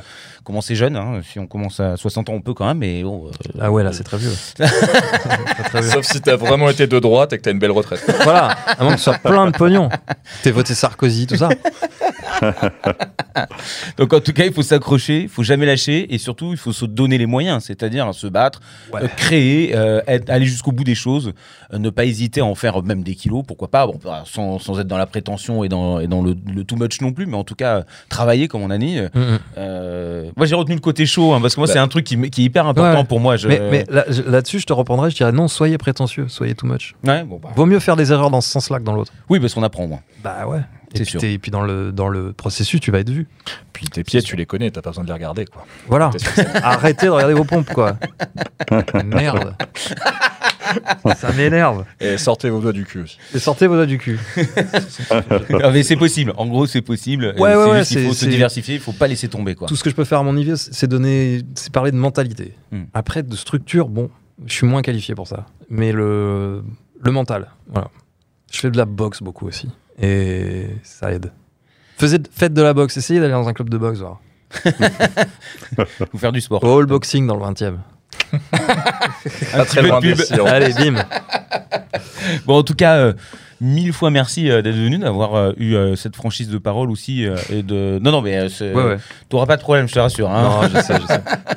Mais, euh, mais voilà, ça fait extrêmement plaisir. Nous, on adore toujours recevoir des artistes aussi pour en entendre, entendre autre chose que, que ce que nous, on peut se raconter. Parce Bien sûr. entre, jour- entre journalistes, pff, entre mecs qui est passionné de rock, on va dire. Bah ouais, vous êtes, vous êtes une autre, je trouve, vous êtes une autre catégorie. Vous êtes dans une catégorie ultra intéressante. Ah bon, bah écoute, ça, ça nous Bah, touche. bien sûr. ça fait plaisir. Bah oui. Merci beaucoup. T'as bien travaillé.